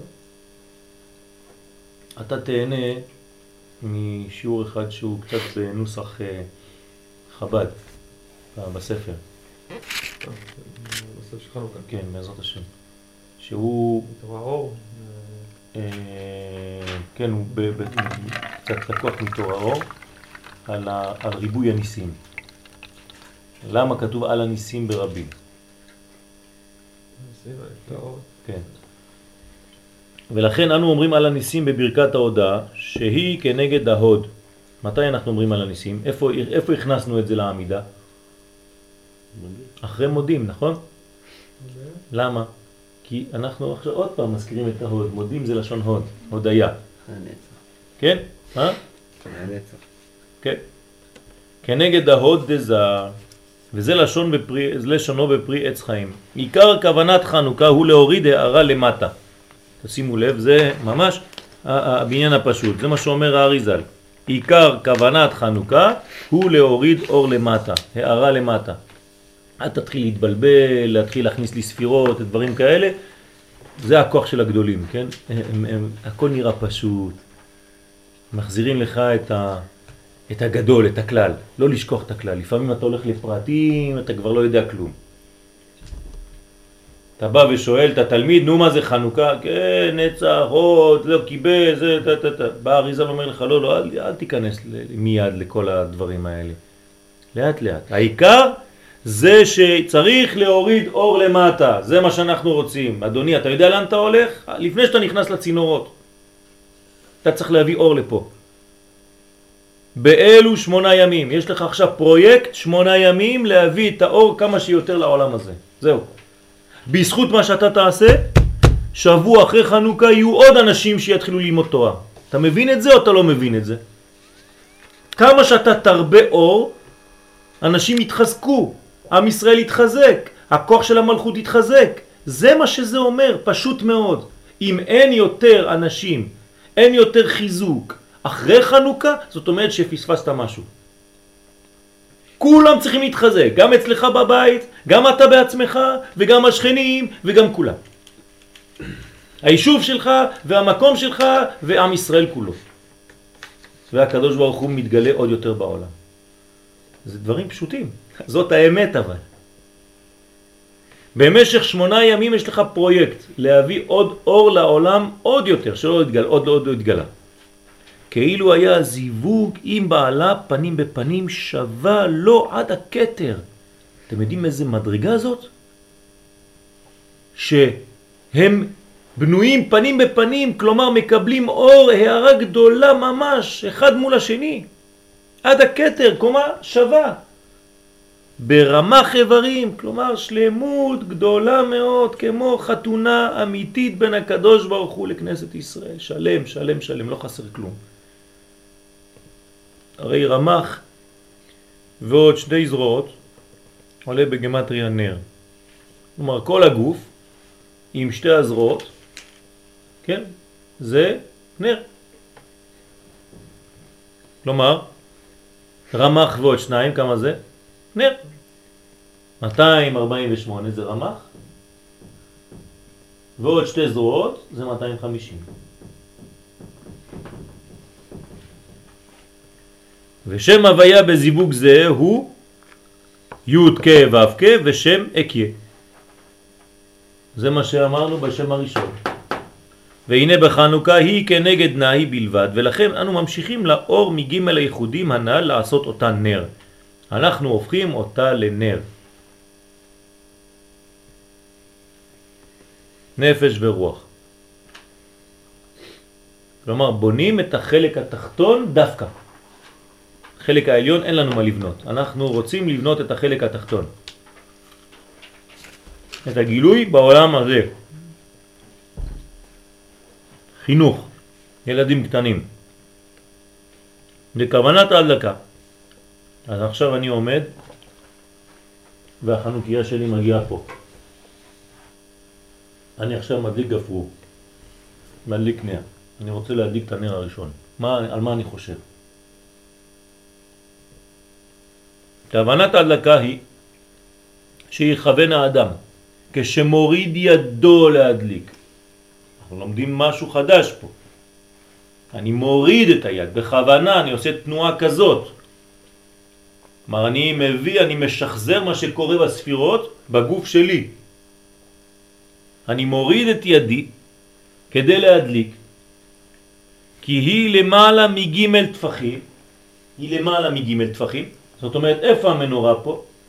למעלה מג' טפחים. איפה הג' טפחים? נצח, הוד, יסוד. הנה ג' טפחים, זה רמז.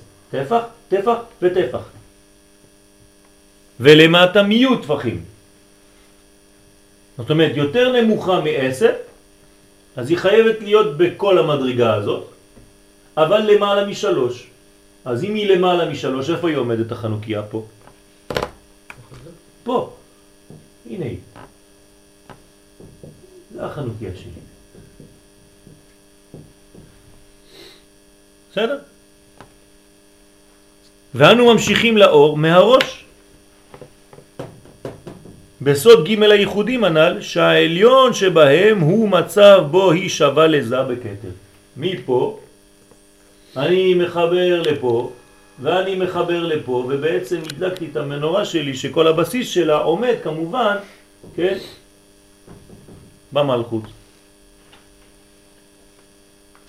והנה בשבת היא עולה עד קטר שלו, ואז מקומה, מקומה ממש בכל י' הספירות, לעומת חנוכה שהיא כנגד נאי שלו, ואנו רק ממשיכים אליה הערות מהראש.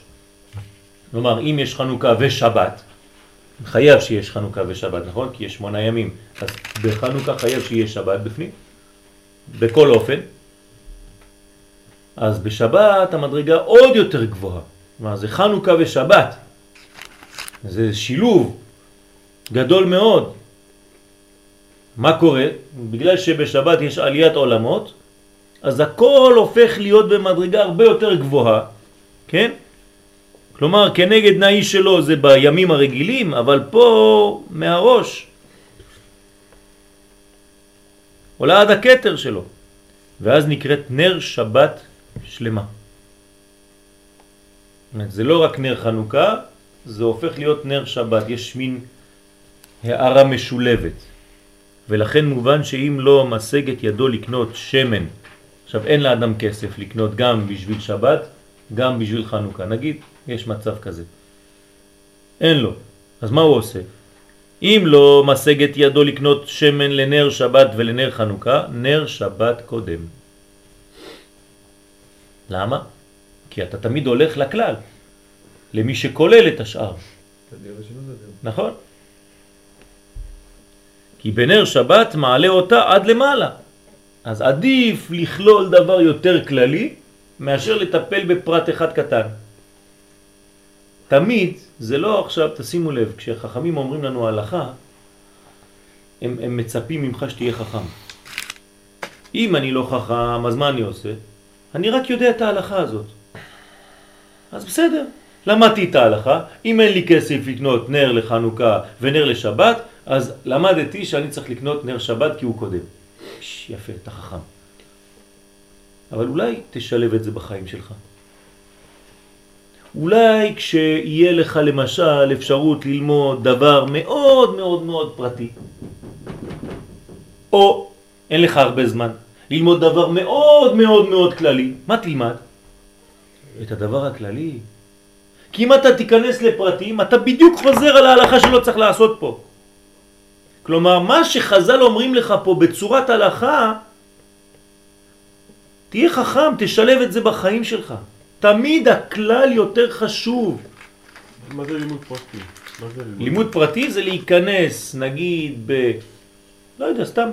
אתה נכנס ללימוד גמרא, ובמקום ללמוד על מהות המסכת, אתה נכנס, נזרק לאיזה שיעור שלומדים שם אתה כבר בתוך הפרטים של אותו שיעור. אין לך הרבה זמן, אתה יודע שאתה לומד פעם אחת בשבוע.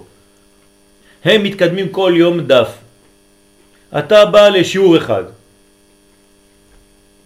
אתה תזרק שם על הפרטים, תצא משם, מה יישאר לך מהשיעור הזה? מה נשאר לך מהשיעור שלמדת בצורה כזאת לפני שישה חודשים? כלום. למה? כי למדת פרט. אם היית נכנס, נגיד עכשיו לומדים בדף היומי מסכת ביצה, תלמד מה זה מסכת ביצה, קודם כל. על מה מדובר? מה, החכמים לקחו מסכת על ביצה? אין להם מה לעשות? משעמם להם? מה זה מסכת ביצה? אנשים לא יודעים. מה הם עושים?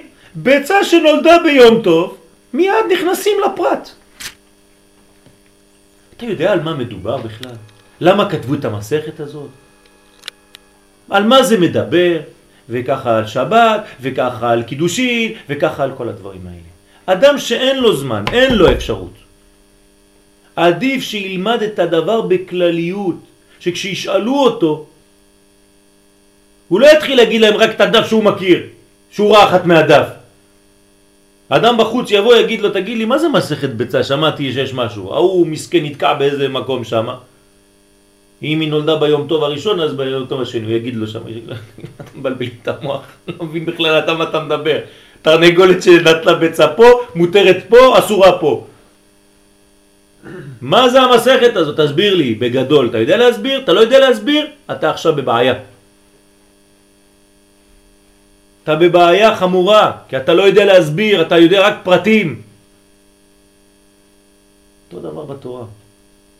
אתה צריך לדעת על מה אתה מדבר, תשב, תשב יומיים, שבוע שלם, רק על מה מדברים קודם כל במסכת הזאת. מה היא, מה מהותה של המסכת הזאת? מה היא באה ללמד אותי? לפני שאני ניגש לפרטים. זאת, זאת התשובה. כן, אז בכל תחום זה אותו דבר. אם אני לא יודע מדי פעם לחזור, לצאת מכל התסבוכת של הצינורות האלה ולשחזר, כמו שאומר האריזל, עיקר כוונת חנוכה זה להוריד אור למטה. אם מדי פעם הוא לא אומר לך מילים כאלה, אתה משתגע. אז צריך לשלב, כלל ופרט, נכון? כן, זה. נכון. אז אתה צריך לשלב. אבל אומרים לנו חכמים, בשאר האיחוד והאמונה. שאם אתה לא יודע ואין לך זמן ללמוד, למשל, אדם שאין לו זמן ללמוד בשבוע, יש אנשים כאלה. הוא אומר, מה אומר בעל התניא? ילמד רוב עסקיו ב... רוב לימודו יהיה במה? בפנימיות. מעניין, בשער האיחוד והאמונה. ב... אין לו זמן, אין לו זמן, אדם שאין לו זמן. אנשים יש להם עסקים, איש עסקים, כתוב שם, איש עסקים, שאין לו זמן ללמוד. תורה, מה יעשה? לא ילמד כלום? ילמד לא. דברים יותר כלליים. לפחות שיהיה לו ראייה כוללת של הדבר הזה. כי אם הוא ייכנס לפרטים לא יישאר לו כלום. כי הוא לא אדם שחוזר על הלימוד כל יום ויושב ושוקט. אז לפחות שיהיה לו מראה כללי של הדבר הזה. שכשיבוא מישהו ישאל אותו, לפחות יש לו משהו לענות. שלא יתבייש מתורתו, שיהיה לו משהו.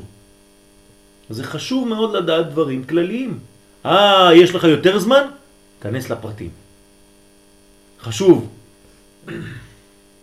איך אדם ידע לך? איך אדם ידע איך הוא צריך להתנהג? אז זה שיש לו חוכמה, יש לו חוכמה, אבל איך הוא יודע איך עכשיו אה, ביום יום? יפה מאוד. נכון, אז הוא צריך לעשות את זה. בוודאי שהוא צריך לעשות את זה. אבל גם בהלכה אותו דבר. גם, גם בהלכה אותו דבר אתה צריך להבין מה קורה. בדיוק. כן. גם. אז כי בנר שבת מעלה אותה עד למעלה, עד כל י' הספירות שלו, ואילו בחנוכה עומדת כנגד נהי שלו בלבד.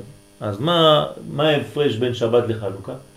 בחנוכה אנחנו פה, הנה שמתי את החנוכיה, בשבת הכל. שבת כוללת הכל. היא גדולה מאוד. כל עשר ספירות נכללות באור הזה. ולכן ראוי להדליק בערב שבת נר חנוכה קודם. לא רק מבחינת ההלכה, שאם הדלקת שבת, אז זהו, זה כבר שבת, איך תדליק חנוכה? נכנסה שבת. כי זה לא כל כך פשוט. כי אתה מדליק. ואשתך אפילו שהדליקה בשבילך השבת עוד לא נכנסה. יש הרבה דברים בהלכה, כן? לא חשוב, אני לא אכנס לבלבל אתכם עכשיו. אבל יש לך עכשיו שבת וחנוכה. איזה אור אתה מדליק ראשון? חנוכה. אם הדלקת שבת, אז אתה לא כן. חנוכה. אתה, כן. אבל אם אשתך הדליקה את הנרות של שבת, אתה יכול. אתה יכול. אתה יורד. אבל אתה עוד פעם יורד מדרגה. אתה צריך לעלות עכשיו. אז אתה מתחיל מלמטה, ואחרי זה אתה הולך לאור של השבת. אם הדלקת כבר שבת, אז איך תדליק חנוכה?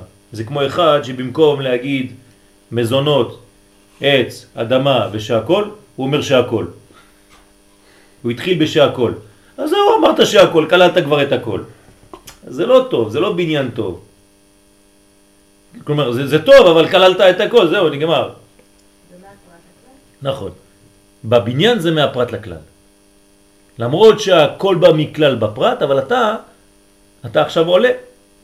ולכן ראוי להדליק בערב שבת נר חנוכה קודם, כי אז היא עולה מעט מעט, כמעט כמעט. אבל אם הדליק נר של שבת קודם והעלה אותה למעלה, כיצד ידליק נר חנוכה ויורד אותה לנאי חס ושלום? כבר עלית באורות העליונים, אתה עוד פעם מוריד אותה? על, עד כאן מפרי עץ חיים. אז אומר האריזל, כן, זה, זה לא הגיוני בכלל, תבין שזה לא הגיוני.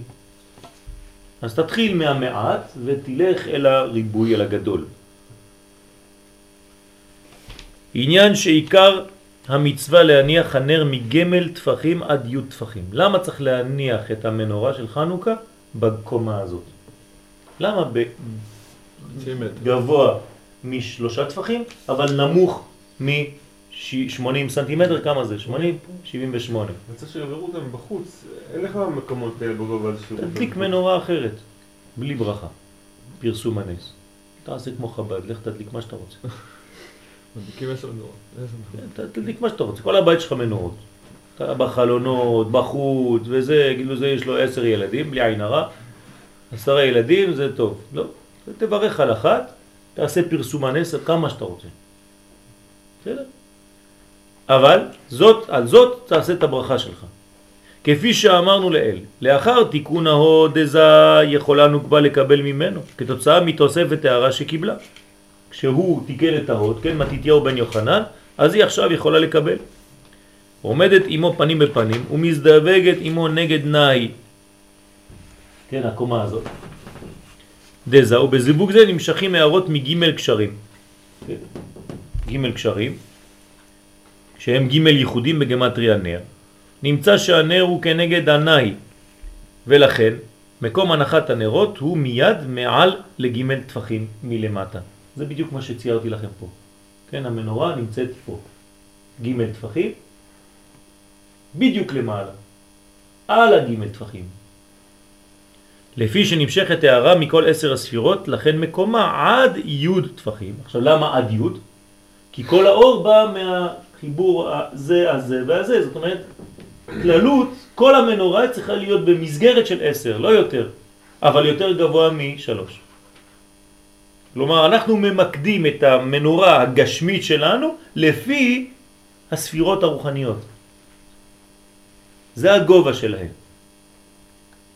במילים אחרות, כשאדם גבר עומד ורוצה להדליק את המנורה, המנורה היא בקומה שמתאימה לנהי שלו. לכן הוא מוריד את האור למדרגה הזאת. האמת אם הוא יכל להדליק את עצמו, זה מה שהיה צריך לעשות.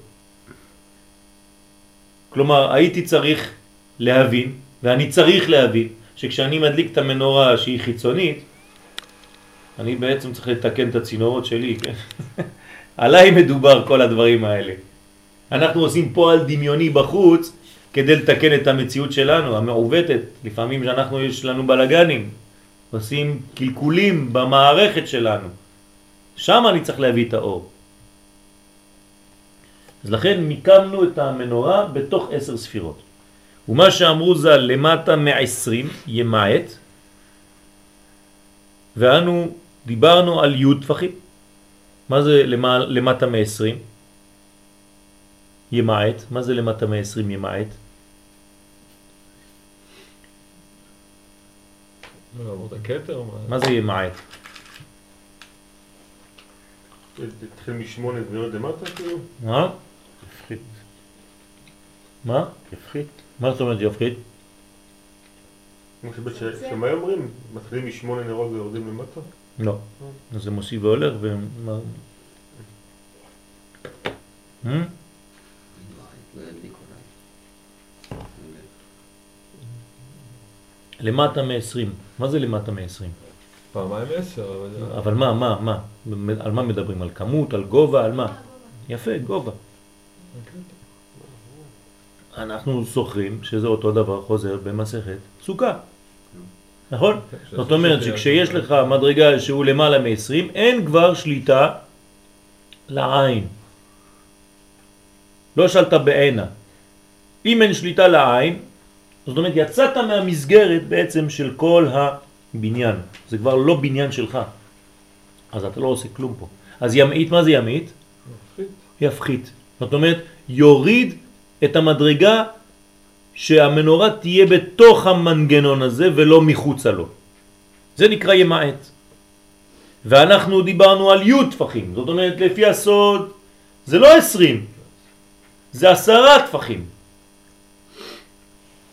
העניין הוא בסוד כף אחת עשרה זהב.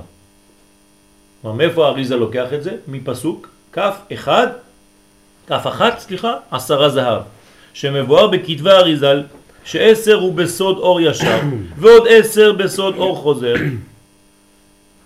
ולכן כיוון שעיקר ההדלקה רומזת על האור הישר, למה על האור הישר? לכן אמרתי לכם שהתנועה היא בצורה כזאת שאני מוריד את היד. כלומר אין לי פה אור חוזר יש לי אור ישר פה. שהאור בא ממעלה ומדליק בעולמות התחתונים ישר. לכן יניח בתוך עשרה טפחים. אבל אם הניח בתוך כף אמה, לא טפחים, אמה, אה, כמעט עשר מטר גובה, כשר, כי עדיין הוא בתוך ה-20. כי הוא בסוד האור החוזר. כלומר, יש בכל זאת אור חוזר. מאיפה אנחנו יודעים שיש אור חוזר? מהמנורה של בית המקדש. כתוב, כתוב, מה כתוב שם? אל מול פני המנורה יאירו שבעת הנרות.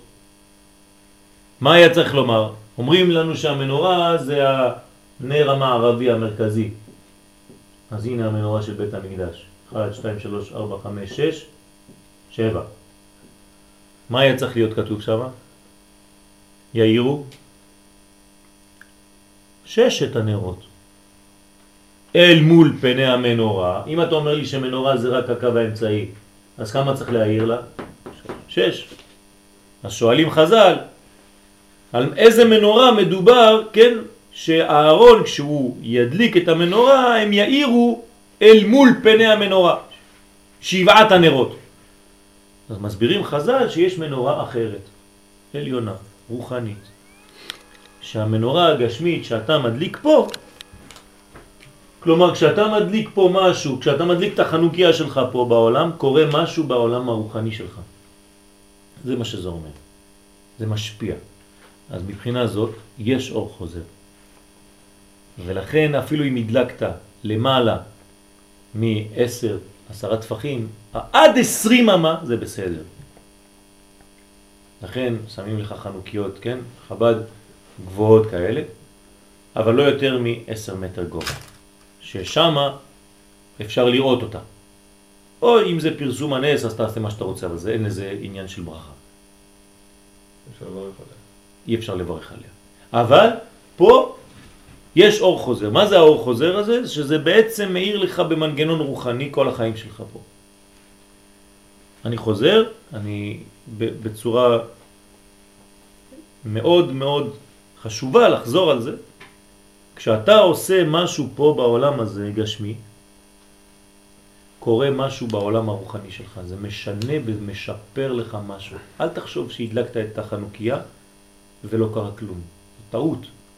בגלל שהדלקת את החנוכיה עכשיו קרה משהו בעולם הרוחני שלך. אתה הדלקת משהו בעולמות, אתה לא מרגיש את זה אולי. אתה אפילו לא מודע לזה. אבל קורה משהו, תדע לך. ואת האודור. סליחה? ואת האודור. כן, בוודאי. אתה מוסיף אור בעולם ואתה משנה דברים במציאות שלך. אתה פותח ערוצים. ולכן צריך לשבת ולהסתכל על המנורה של חנוכה כשהדלקת אותה, לא לברוח. לשבת ולהסתכל ולברך ולהתפלל ולבקש מהקדוש ברוך הוא מה שאתה צריך. כן, והעיקר, העיקר, העיקר, לא לשכוח. מה זה העיקר? העיקר כוונת חנוכה להוריד הערה למטה. להגיד לקדוש ברוך הוא, הקדוש ברוך הוא, אנחנו רוצים שתתגלה בעולם מלכות, מלכותך, מלכות כל העולמים וממשלתך בכל דור ודור. אז הקדוש ברוך הוא תתגלה בבקשה, אנחנו כבר רוצים שהאור שלך יהיה בעולם. אנחנו דואגים, לא. דואגים שהוא לא מתגלה. דואגים לזה שהוא מחולל. בגויים צוחקים על הקדושה. זה לא מצב נורמלי. אני צריך לדאוג לזה. זה הבוס שלי, כן? אם אתה באמת אוהב את הקדוש ברוך הוא ואתה יודע שהוא מלך העולם, יש לך מצב לא טוב, אתה לא יכול לאכול בשקט סופגניות ולשתוק ולשמוח סתם. אתה צריך לדאוג שהוא יתגלה. אם יש כל כך הרבה אור לגלות ואתה יודע את האור הזה, אתה זכית לאור הזה, אתה רוצה לחלק את זה לכולם, אז תדאג לזה. אל תהיה סתם אה, אחד שכאילו. צריך להיות רציני, צריך להיות אמיתי. אי אפשר סתם להגיד אני דתי, אני זה, אני, הנה, הדלקתי את הנרות של חנוכה. זה לא מספיק אדוני, להדליק נרות של חנוכה זאת אומרת ללכת ממקום למקום להדליק את האור הזה.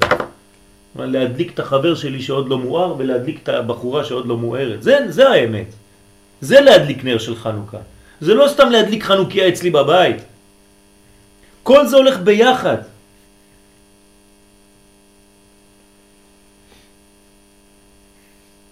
אז זה העניין של ההדלקה.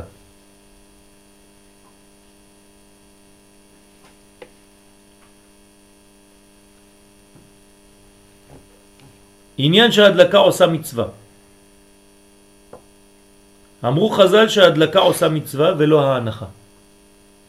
כלומר, אתה מניח את המנורה, עוד לא עשית את המצווה. מתי אתה עושה את המצווה? כשאתה מדליק אותה.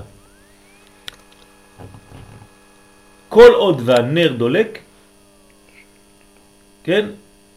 זה, כן, זה עוד אפשר לתקן, אבל פה כל עוד הנר דולק, אתה בעצם לא נוגע במנורה הזאת. אתה לא משתמש לאורה. אין לך הרבה כסף נגיד, וזה שמן זית יוק- עולה יקר, אחרי חצי שעה אתה יכול לכבות את הנרות. אתה בעצמך, כדי שיהיה לך למחרת. כלומר, זה מספיק שיבער חצי שעה.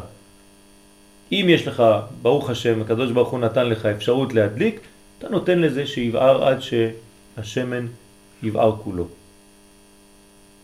אבל אדם שאין לו כסף, כן, חיילים בצבא, שאין להם אפשרות נגיד להדליק ואין להם אפשרות אחרת, הם יכולים להדליק נר, אחרי חצי שעה לכבות אותו ולהשתמש בו למחרת. אמרו חז"ל שההדלקה עושה מצווה ולא הנחה, לכן לא מהנה אם לאחר שהדליק מעד ליוד טפחים שיוריד ויניח למטה, אלא ימעט לכתחילה וידליק. אתה לא יכול להדליק למעלה מעשרה טפחים, מ-20 אמה, ואחרי זה אתה אומר וואי וואי התבלבלתי, אז אתה לוקח את המנורה ומכניס אותה למטה. לא. למה? כי הדלקת כבר. עשית טעות. היית צריך להוריד לפני ההדלקה. כלומר, תמקם את הדבר שאתה רוצה לבנות אותו לפני שאתה מדליק אותו. עוד רמז לחיים, כן? הכל פה קודים. אל תדליק סתם בשביל להדליק. אתה צריך להביא את זה למקום שכשאתה מדליק, אתה עכשיו עושה את המצווה כמו שצריך. לא שהדלקת, פתאום אתה אומר, טוב, עכשיו בוא נעביר את זה מפה לפה, יש בלגן. לא. וידליק שהנר למטה מיהיו טפחים. והנה עיקר ההדלקה הוא להמשיך יערה ולהדליק בוצינין, בוצינין זה נרות, מכל ג' הקשרים. זה נקרא קשרים, כן? שעולים נר וממשיכים הערה מג' המילואים של אב סגמה, ועולה בגמטריה להדליק עם הכולל. כן, המילואים של אב סגמה. כמה זה המילואים של אב? מה? לא, המילוי. רק המילוי עצמו. אה, לא. האמת, האמת פה הוא לוקח את הכל אולי. כן. אז זה 72, אז כמה זה 72? יריב, אתה מומחה למספרים. 63 ו-45. 45. כמה יוצא ביחד? 180. 180? כן. כמה זה להדליק?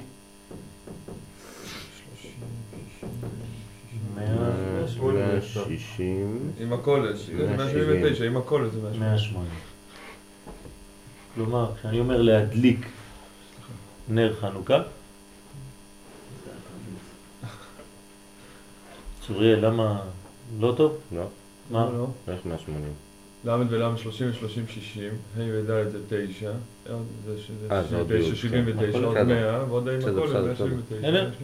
זאת אומרת, מה זה להדליק? זה מילוי אב סגמה. סג מה. כל המילואים, כן? אב זה פה, כל העניין הזה נקרא אב. כן, לא חשוב, אני...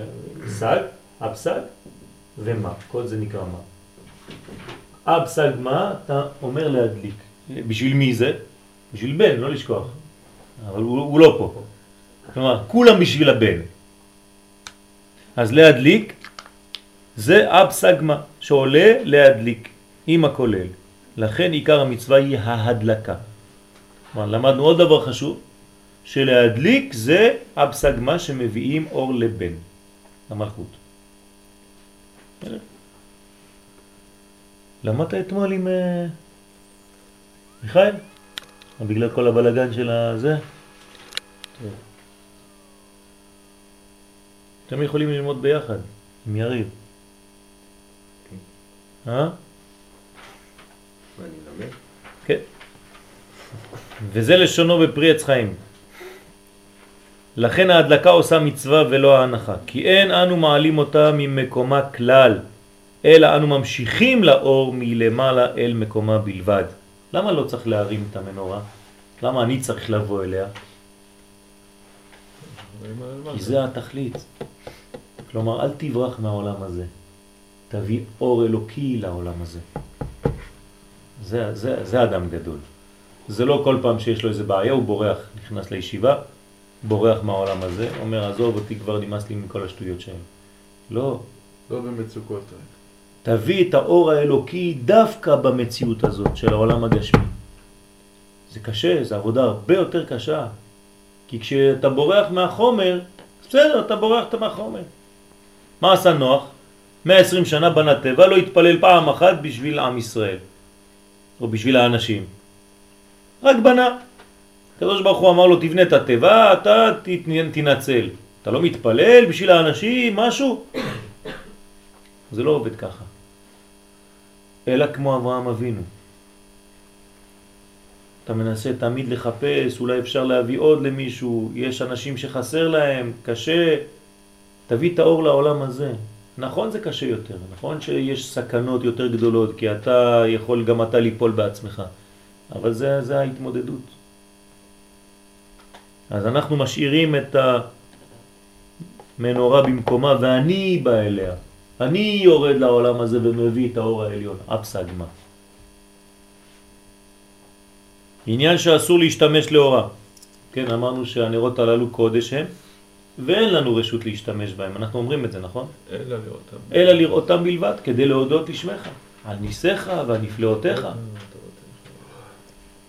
כתב בפרי עץ חיים, לכן אסור להשתמש לאורה.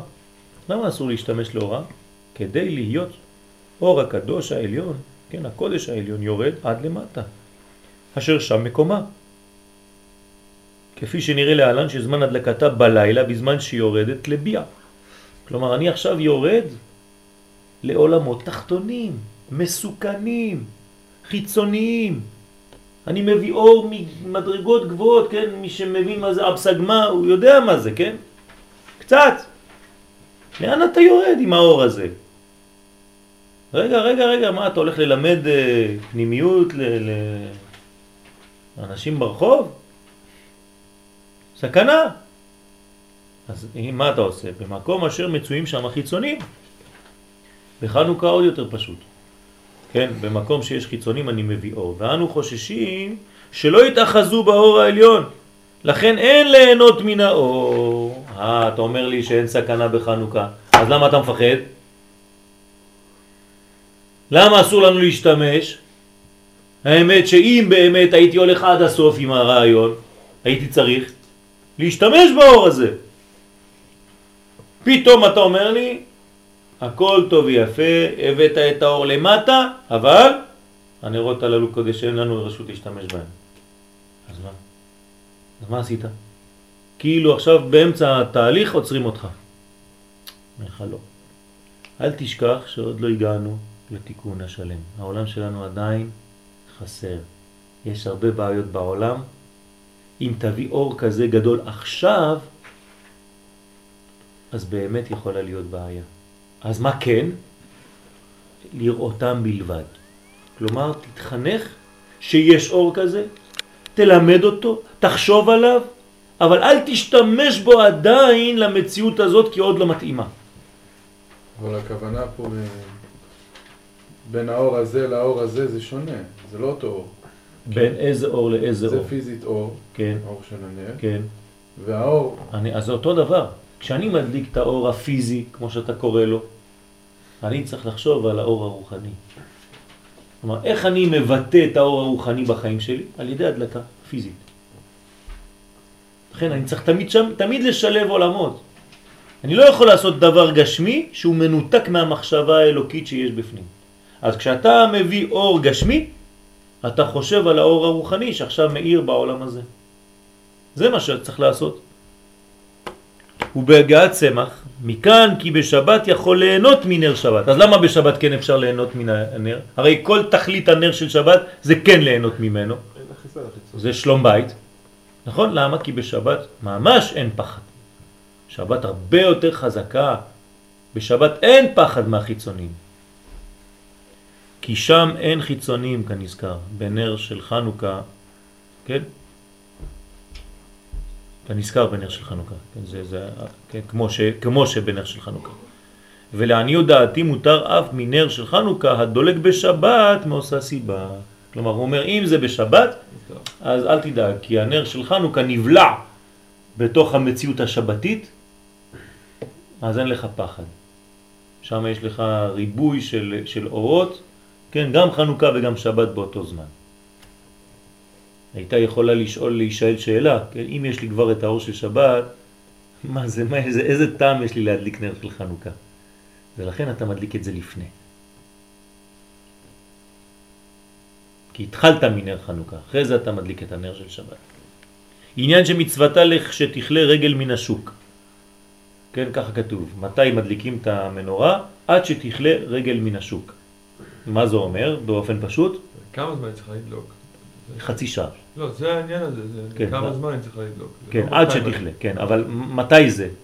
פיזית, מתי זה? איך אני רואה את זה? מה, מה, זאת, מה זה הביטוי הזה?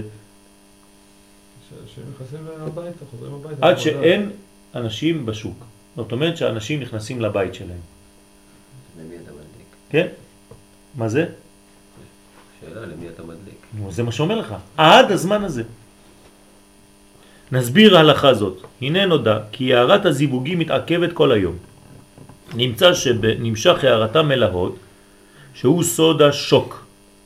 כל היום. שוק. זה אותו דבר, זה השוק. זה ההוד. פה זה השוק, זה לא השוק. שוק כן? הירך. שוק הירך, בסדר? כל היום. זאת אומרת, החכמים נתנו לנו רמז. שוק, תקרא שוק, זה אותו דבר.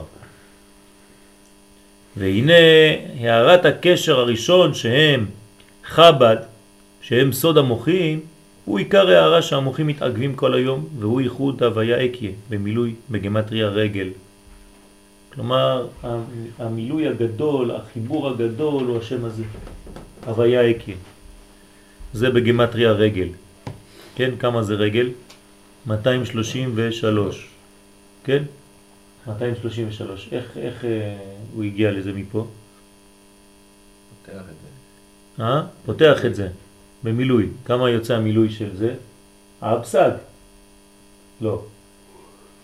כמה זה, כמה זה המילוי של זה? אחד זה י'. אחד זה 42 וקה. י"א, ו'. כלומר, תלוי באיזה מילוי זה. במילוי העליון, ביהודים. בטח יוצא 200. אז ביהודים יוצא 233. או 32, הכל אלה. כן. ולכן, מבעוד יום מתעכבים המוחים מעצמם ואין צורך להדליק כי עדיין לא תכלה הרגל מן השוק. כלומר, הערת הקשר העליון מתעכבת מלהגיע אל ההוד. אה, מדרגה עליונה. זה היום גדול. יש לך אור גדול. אה, אך לאחר שקלה היום, אזי תכלה הרגל מן השוק, והמלכות יורדת אל הבריאה, שהוא עולם הפירוט. כלומר, בלילה מה קורה? אין כל כך ברור בדברים, אתה כבר לא רואה את הדברים. אתה עכשיו יוצא החוצה, צריך להיזהר איפה אתה הולך, כן? אם אתה הולך באיזה מקום חשוך, טק, אתה יכול להתקע במשהו. למה? כי אין אור. כשאין אור, אז עכשיו יש בעייתיות יותר גדולה. אתה צריך עכשיו להעיר, אתה צריך ללכת עם פנס. הפנס הזה זה האור של חנוכה, זה המדרגה שיורדת. לכן אתה מדליק בחושך דווקא. סוד רשות הרבים, כי עולם האצילות הוא עולם הייחוד, סוד רשות היחיד. אבל למטה בבריאה, בעולמות חיצוניים, עלמא דפירודה כבר נקרא שוק או רשות הרבים, ולא תגיע לשם מערת המוחין. זאת אומרת, יש חשש שהאור לא יגיע לשם. ולכן זמן הדלקתה הוא מיד שתכלה רגד מן השוק. כלומר, גם ההדלקה שלה צריכה להיות מתי שתחשך. כלומר, אנחנו מדליקים לפי תורת הסוד לפני צאת הכוכבים. בדיוק לפני צאת הכוכבים. יש מין uh, כמה דקות כאלה שעוד לא יצאו כוכבים אבל כבר חשוך כזה. כן? שם זה הזמן הנכון להדליק את המנורה. כשהתגברו את החושך, אנחנו מגבירים את האור. בדיוק. וצריך להיזהר, לא עושים כלום בזמן הזה. איפה שאתה לא נמצא, כמה שאתה יכול להשתדל להיות בבית בזמן הזה כדי להדליק את המנורה. חשוב מאוד להקפיד, לרוץ, להגיע לבית. לא להגיד, טוב, בסדר, אמרו לי, אבל אני חוזר ב-12 בלילה, אני מדליק לבד. זה לא טוב, אל תתרגל לככה. כי זה כבר לא חג החנוכה. חג החנוכה זה פרסום הנס, ופרסום הנס מתחיל גם מפרסום עם הילדים, וזה חוויה, זה משפחה, זה, זה הכל, צריך לחנך אותם, זה חינוך, חנוכה לשון חינוך. יש פה עניין מיוחד שהילדים אוהבים את זה. למה הם אוהבים את זה הילדים? אוהבים את חנוכה, נכון? יש אווירה. בגלל כל הדבר הזה. אתה צריך ל- ל- להקפיד שכן יהיה הדבר הזה ברוב עם הדרת מלך. כן? יש, יש בזה קידוש השם. נכון שאתה יכול להדליק לבד ב-12 בלילה אם אתה רוצה. אבל מה עשית? מה אתה, בשביל מה זה סתם? וזה לשונו בפרי עץ חיים. דע כי אנו מדליקים אותה עם שקיעת החמה. כי אז היא מידת הלילה, והיא יורדת למטה אל הבריאה ליצירה ולעשייה, לתת טרף לביתה וחוק לנערותיה. יש דאגה לתת מזון ואור למי שחסר לו אור. אומרים חכמים בחסידות, לאלה ששקעה להם החמה. כן, שאין להם אור מסכנים בחיים. תביא להם אור. מצד עצמם. כן, מצד עצמם. יש שיש אור בעולם. כן.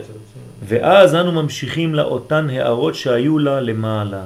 ולפי שעיקר ההמשכה היא מייחוד הוויה אקיה, שהוא בראש, אין האור הזה יכול להמשיך אליה אלא זמן מועט, ולכן מצוות הדלקתה אף הוא זמן מועט. כלומר, זה לא אור ש... של הר- הרבה זמן, זה אור שהוא מועט, זה זמן שהוא מועט, זה עובר מהר. כלומר, תגנוב את הזמן הזה, אל תיתן לו לעבור. זה זמן מיוחד ששם אתה צריך להביא את האור. עוד רמז לחיים. תיזהר לפעמים, אתה צריך לתת את השיעור שלך בול בזמן.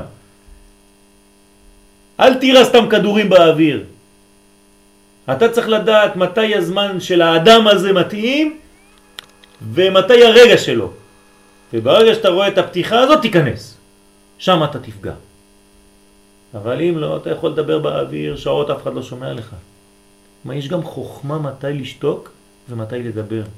מתי להעיר ומתי לא להעיר.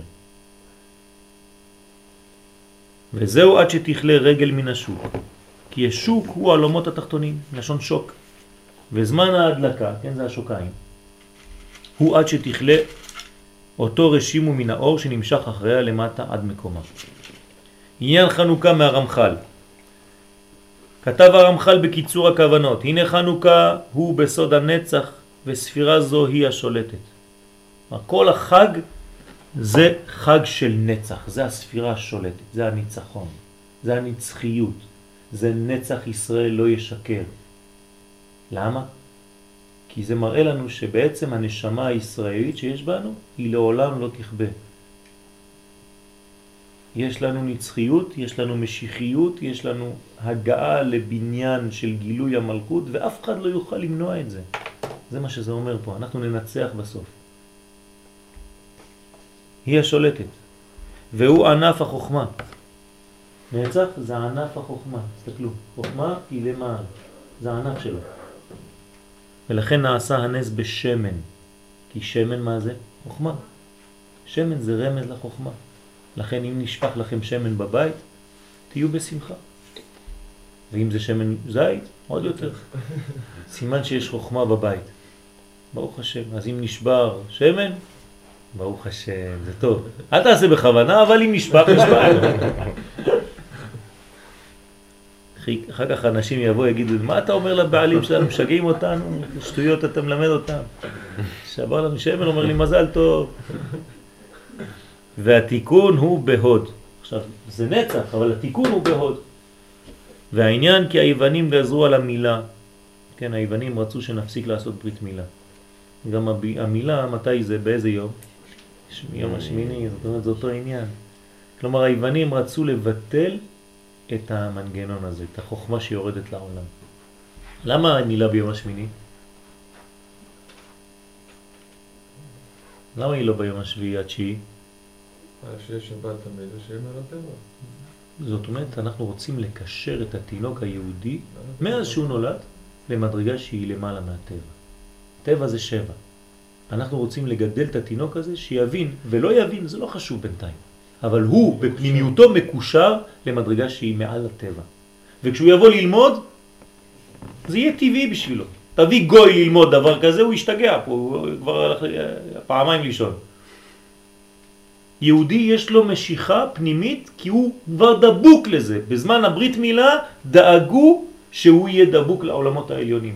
אז מדבר אליו. אפילו שהוא לא מבין פרקטיק את הדברים, הוא יודע, יש פה אור, הוא מבין. קולט.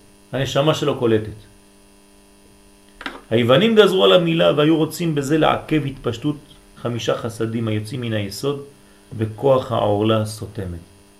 כלומר, זה בדיוק מה שאמרנו, כן? אין גילוי של חסדים בעולם, הכל סתום, העורלה סותמת, יש ניתוק בין העולמות העליונים לעולמות התחתונים. תהיה יהודי בראש שלך, אבל במעשים שלך תתנהג כמו שאתה רוצה. חז ושלום. זה יוון. וכשיש עורלה שמכסה על היסוד, אז הסטרחה לוקחת בכוח. שהרי אין לסטרחה יניקה, אלא מן הסתומים. היא לוקחת רק את המקום שהסתום. כשיש לך סתימה בברז שם, הכל מתחיל כבר להריח ריח מגעיל, נכון? למה? כל החיידקים מתחילים להאחז שם. זה סתום, זה לא נוזל, זה לא זורם, אין זרימה. אותו דבר ברוחניות, להבדיל. כשאין זרימה של האור, אז זה סתום שם, הסטרה אחרבה מיד. תשאיר כמה פירורים על הרצפה, תראה כמה נמלים, תוך חמש דקות כולם באים, לא יודע מאיפה קיבלו הוראה. איזה חוכמה יש פה. כן, מדהים. אתה לבד פה בכפר, לבד. קילומטרים, אין כלום, תשים חתיכת עוף על הרצפה, תלך להתחבא, תוך דקה יש לך חתול. מאיפה הוא הריח? איך הוא ראה? כלום, אתה לא יודע. אותו דבר תמיד, החיצוניים יודעים להופיע ברגע שמשהו לא זורם. הרי אין לסטרחה ניקה אלא מן הסתומים ובבחינות אלה נאחזים הקליפות וכל אחיזת הסטרחה אינו אלא בהוד כי זה המקום הכי כיף להם כי למה? זה, זה, זה גמר את הצד הזכר ועוד לא התחיל את הצד הנקבה אתה במעבר הזה מעבר מאוד מאוד לא פשוט, כן? אל תשכחו שההוד מבחינת רק המידות זה 1, 2, 3, 4, 5 מתי היה חורבן בית המקדש? באלף החמישים. לא לשכוח. כל היום דבה. כלומר, הבניין החלש, חז ושלום, יכול להיות פה. לכן צריך להיזהר מאוד. יש אנשים שתקועים שם, אלה שבהודו. כן, שם זה הוד. הם לא יכולים להגיע למטה. הכל שם בפריחה באוויר, שם, לויטציה. הם בחלל. וכל אחיזת הסטרא אחרא אינו אלא בהוד, בסוד כל היום דבה, שהוד נהפך לדבה, חז ושלום. נמצא שהיו היוונים רוצים לפגום בהוד. כאשר גברו בית חשמונאי, נתבטל הקטרוג ונתקן הפגם. ולכן התיקון הוא בהוד, כי הוד, כי הוא נתקן על ידי מתתיהו בניו. כלומר, אותו דבר, מה שראינו אצל האריזל, הבאתי עכשיו מהרמח"ל, כדי שתבינו שכולם מדברים על אותו דבר. מתתיהו בן יוחנן תיקן פה את ההוד, כי היו חמישה בנים בסוד חמישה חסדים. כמה בנים היו לו? אומר פה הרמח"ל, דבר פלא יפה, שהיו לו חמישה בנים, שזה כנגד חמישה חסדים שמתפשטים. היוצאים מן היסוד. וכשהם מתגברים, אז הסטרא אחרא נחלשת ואינה יונקת. ולכן אומרים על הניסים במודים שהוא בהוד כידוע. בדיוק דברי אריזל, כן? על הניסים במודים. ומדליקים נר חנוכה לזכר הנס שנעשה במנורה, אנחנו חוזרים למנורה שלנו, והנה נר חנוכה הוא בסוד מלכות. אז אנחנו ממשיכים, אותו דבר, חזרה עכשיו, כן? ומקומה למעלה מג' טפחים, כי הנוגבה עומדת בנהי דזה, הנה נהי, יפה מאוד, שלושה טפחים, וכל אחת היא טפח, שעולה מר בן, שמהם נעשות הספירות כידוע. כל זה בסוגריים ת, ת, תדלגו, ובהדלקה אנו ממשיכים אור מן הראש אל המלכות, ממעלה למטה. וכן כוונת הברכה בכלל לעשותה בתיקון נר, שלושה קשרים. כלומר להביא למלכות אור המוחין, שזה אב סגמה, ואז הוא בסוד נר, דהיינו, עכשיו הוא כותב לכם את הצירופים, הוויה אקיה, הראשון, הוויה אלוקים, אחד בתוך השני, והוויה אדנות, אחד בתוך השלישי. שעולים נר 250. וזמן הדלקתה עד שתכלה רגל מן השוק, כי רגל עולה אב קסה וסודו חוכמה ובינה. בסוד המוחין, זה החוכמה והבינה, כי אב הוא הוויה במילוי יודין וקסה הוא אקיה במילוי יודין. זה בדיוק מה שכיוונו מקודם, כלומר שניהם במילוי יודין, הוויה במילוי יודין ואקיה במילוי יודין, זה יוצא 72 והשני קסה. כן? אבס קסה. ושוק הוא הנוקבה, כן? עד שתכלה רגל מן השוק, מן השוק, כיוון שכל כוונותינו בהדלקת נר חנוכה להביא האור הזה לנוקבה. בדיוק כמו דברי אריזל, העיקר זה להביא, להעיר למטה. כן? אז פה זה קודים, הם מדברים בקודים, אבל אנחנו בצורה פשוטה מבינים שצריך להביא את האור למטה. על כן זמנה נמשך עד שזה האור מתקיים שם, ומכאן והלאה אין התיקון בזמנו. כלומר, תעשה את ההדלקה הזאת בזמן הנכון, חבל לפספס את זה. וזהו עד שתכלה רגל מן השוק. כלומר, תכוון בזמן של היום שלך, שימי חנוכה הם ימים מיוחדים, אז תשתדל לעבוד בצורה כזאת שתהיה במקום הנכון להדליק את הנר בזמן הנכון. תתרגיל את הילדים. כוונת הברכות, מהר, נסיים עם זה, כתב בפרי עץ חיים וזה לשונו, ונדבר עתה בעניין הברכות. עכשיו אנחנו חוזרים לאריזה, מה מכוונים? דע כי שורשם סובב על היות לה סוד ייחוד אחד נאה, והוא סוד נר, כן, אותו יסוד נר, כן, הוויה אקי, הוויה אלוקי והוויה אדנות, שידעת שהוא סוד ייחוד שם הוויה אקי, הוויה אלוקים, הוויה אדנות. וג' ייחודים אלו גמטריה נר, והנה ג' ברכות אלו רמוזים ג' הייחודים דהיינו. אז כמה ברכות יש בחנוכה? שלוש ברכות. ברכה ראשונה, להדליק נר חנוכה. בברכה הראשונה זה הייחוד הראשון.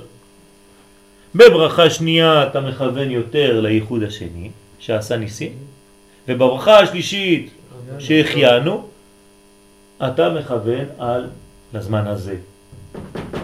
זה בירידה לעולמות האלה.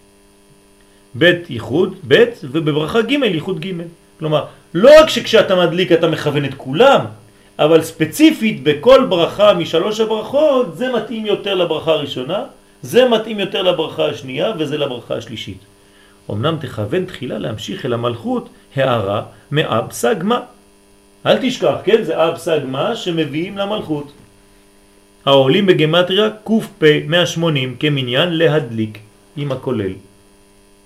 אז להדליק, אתה חושב, ואחרי זה אתה אומר נר, אמרנו להדליק,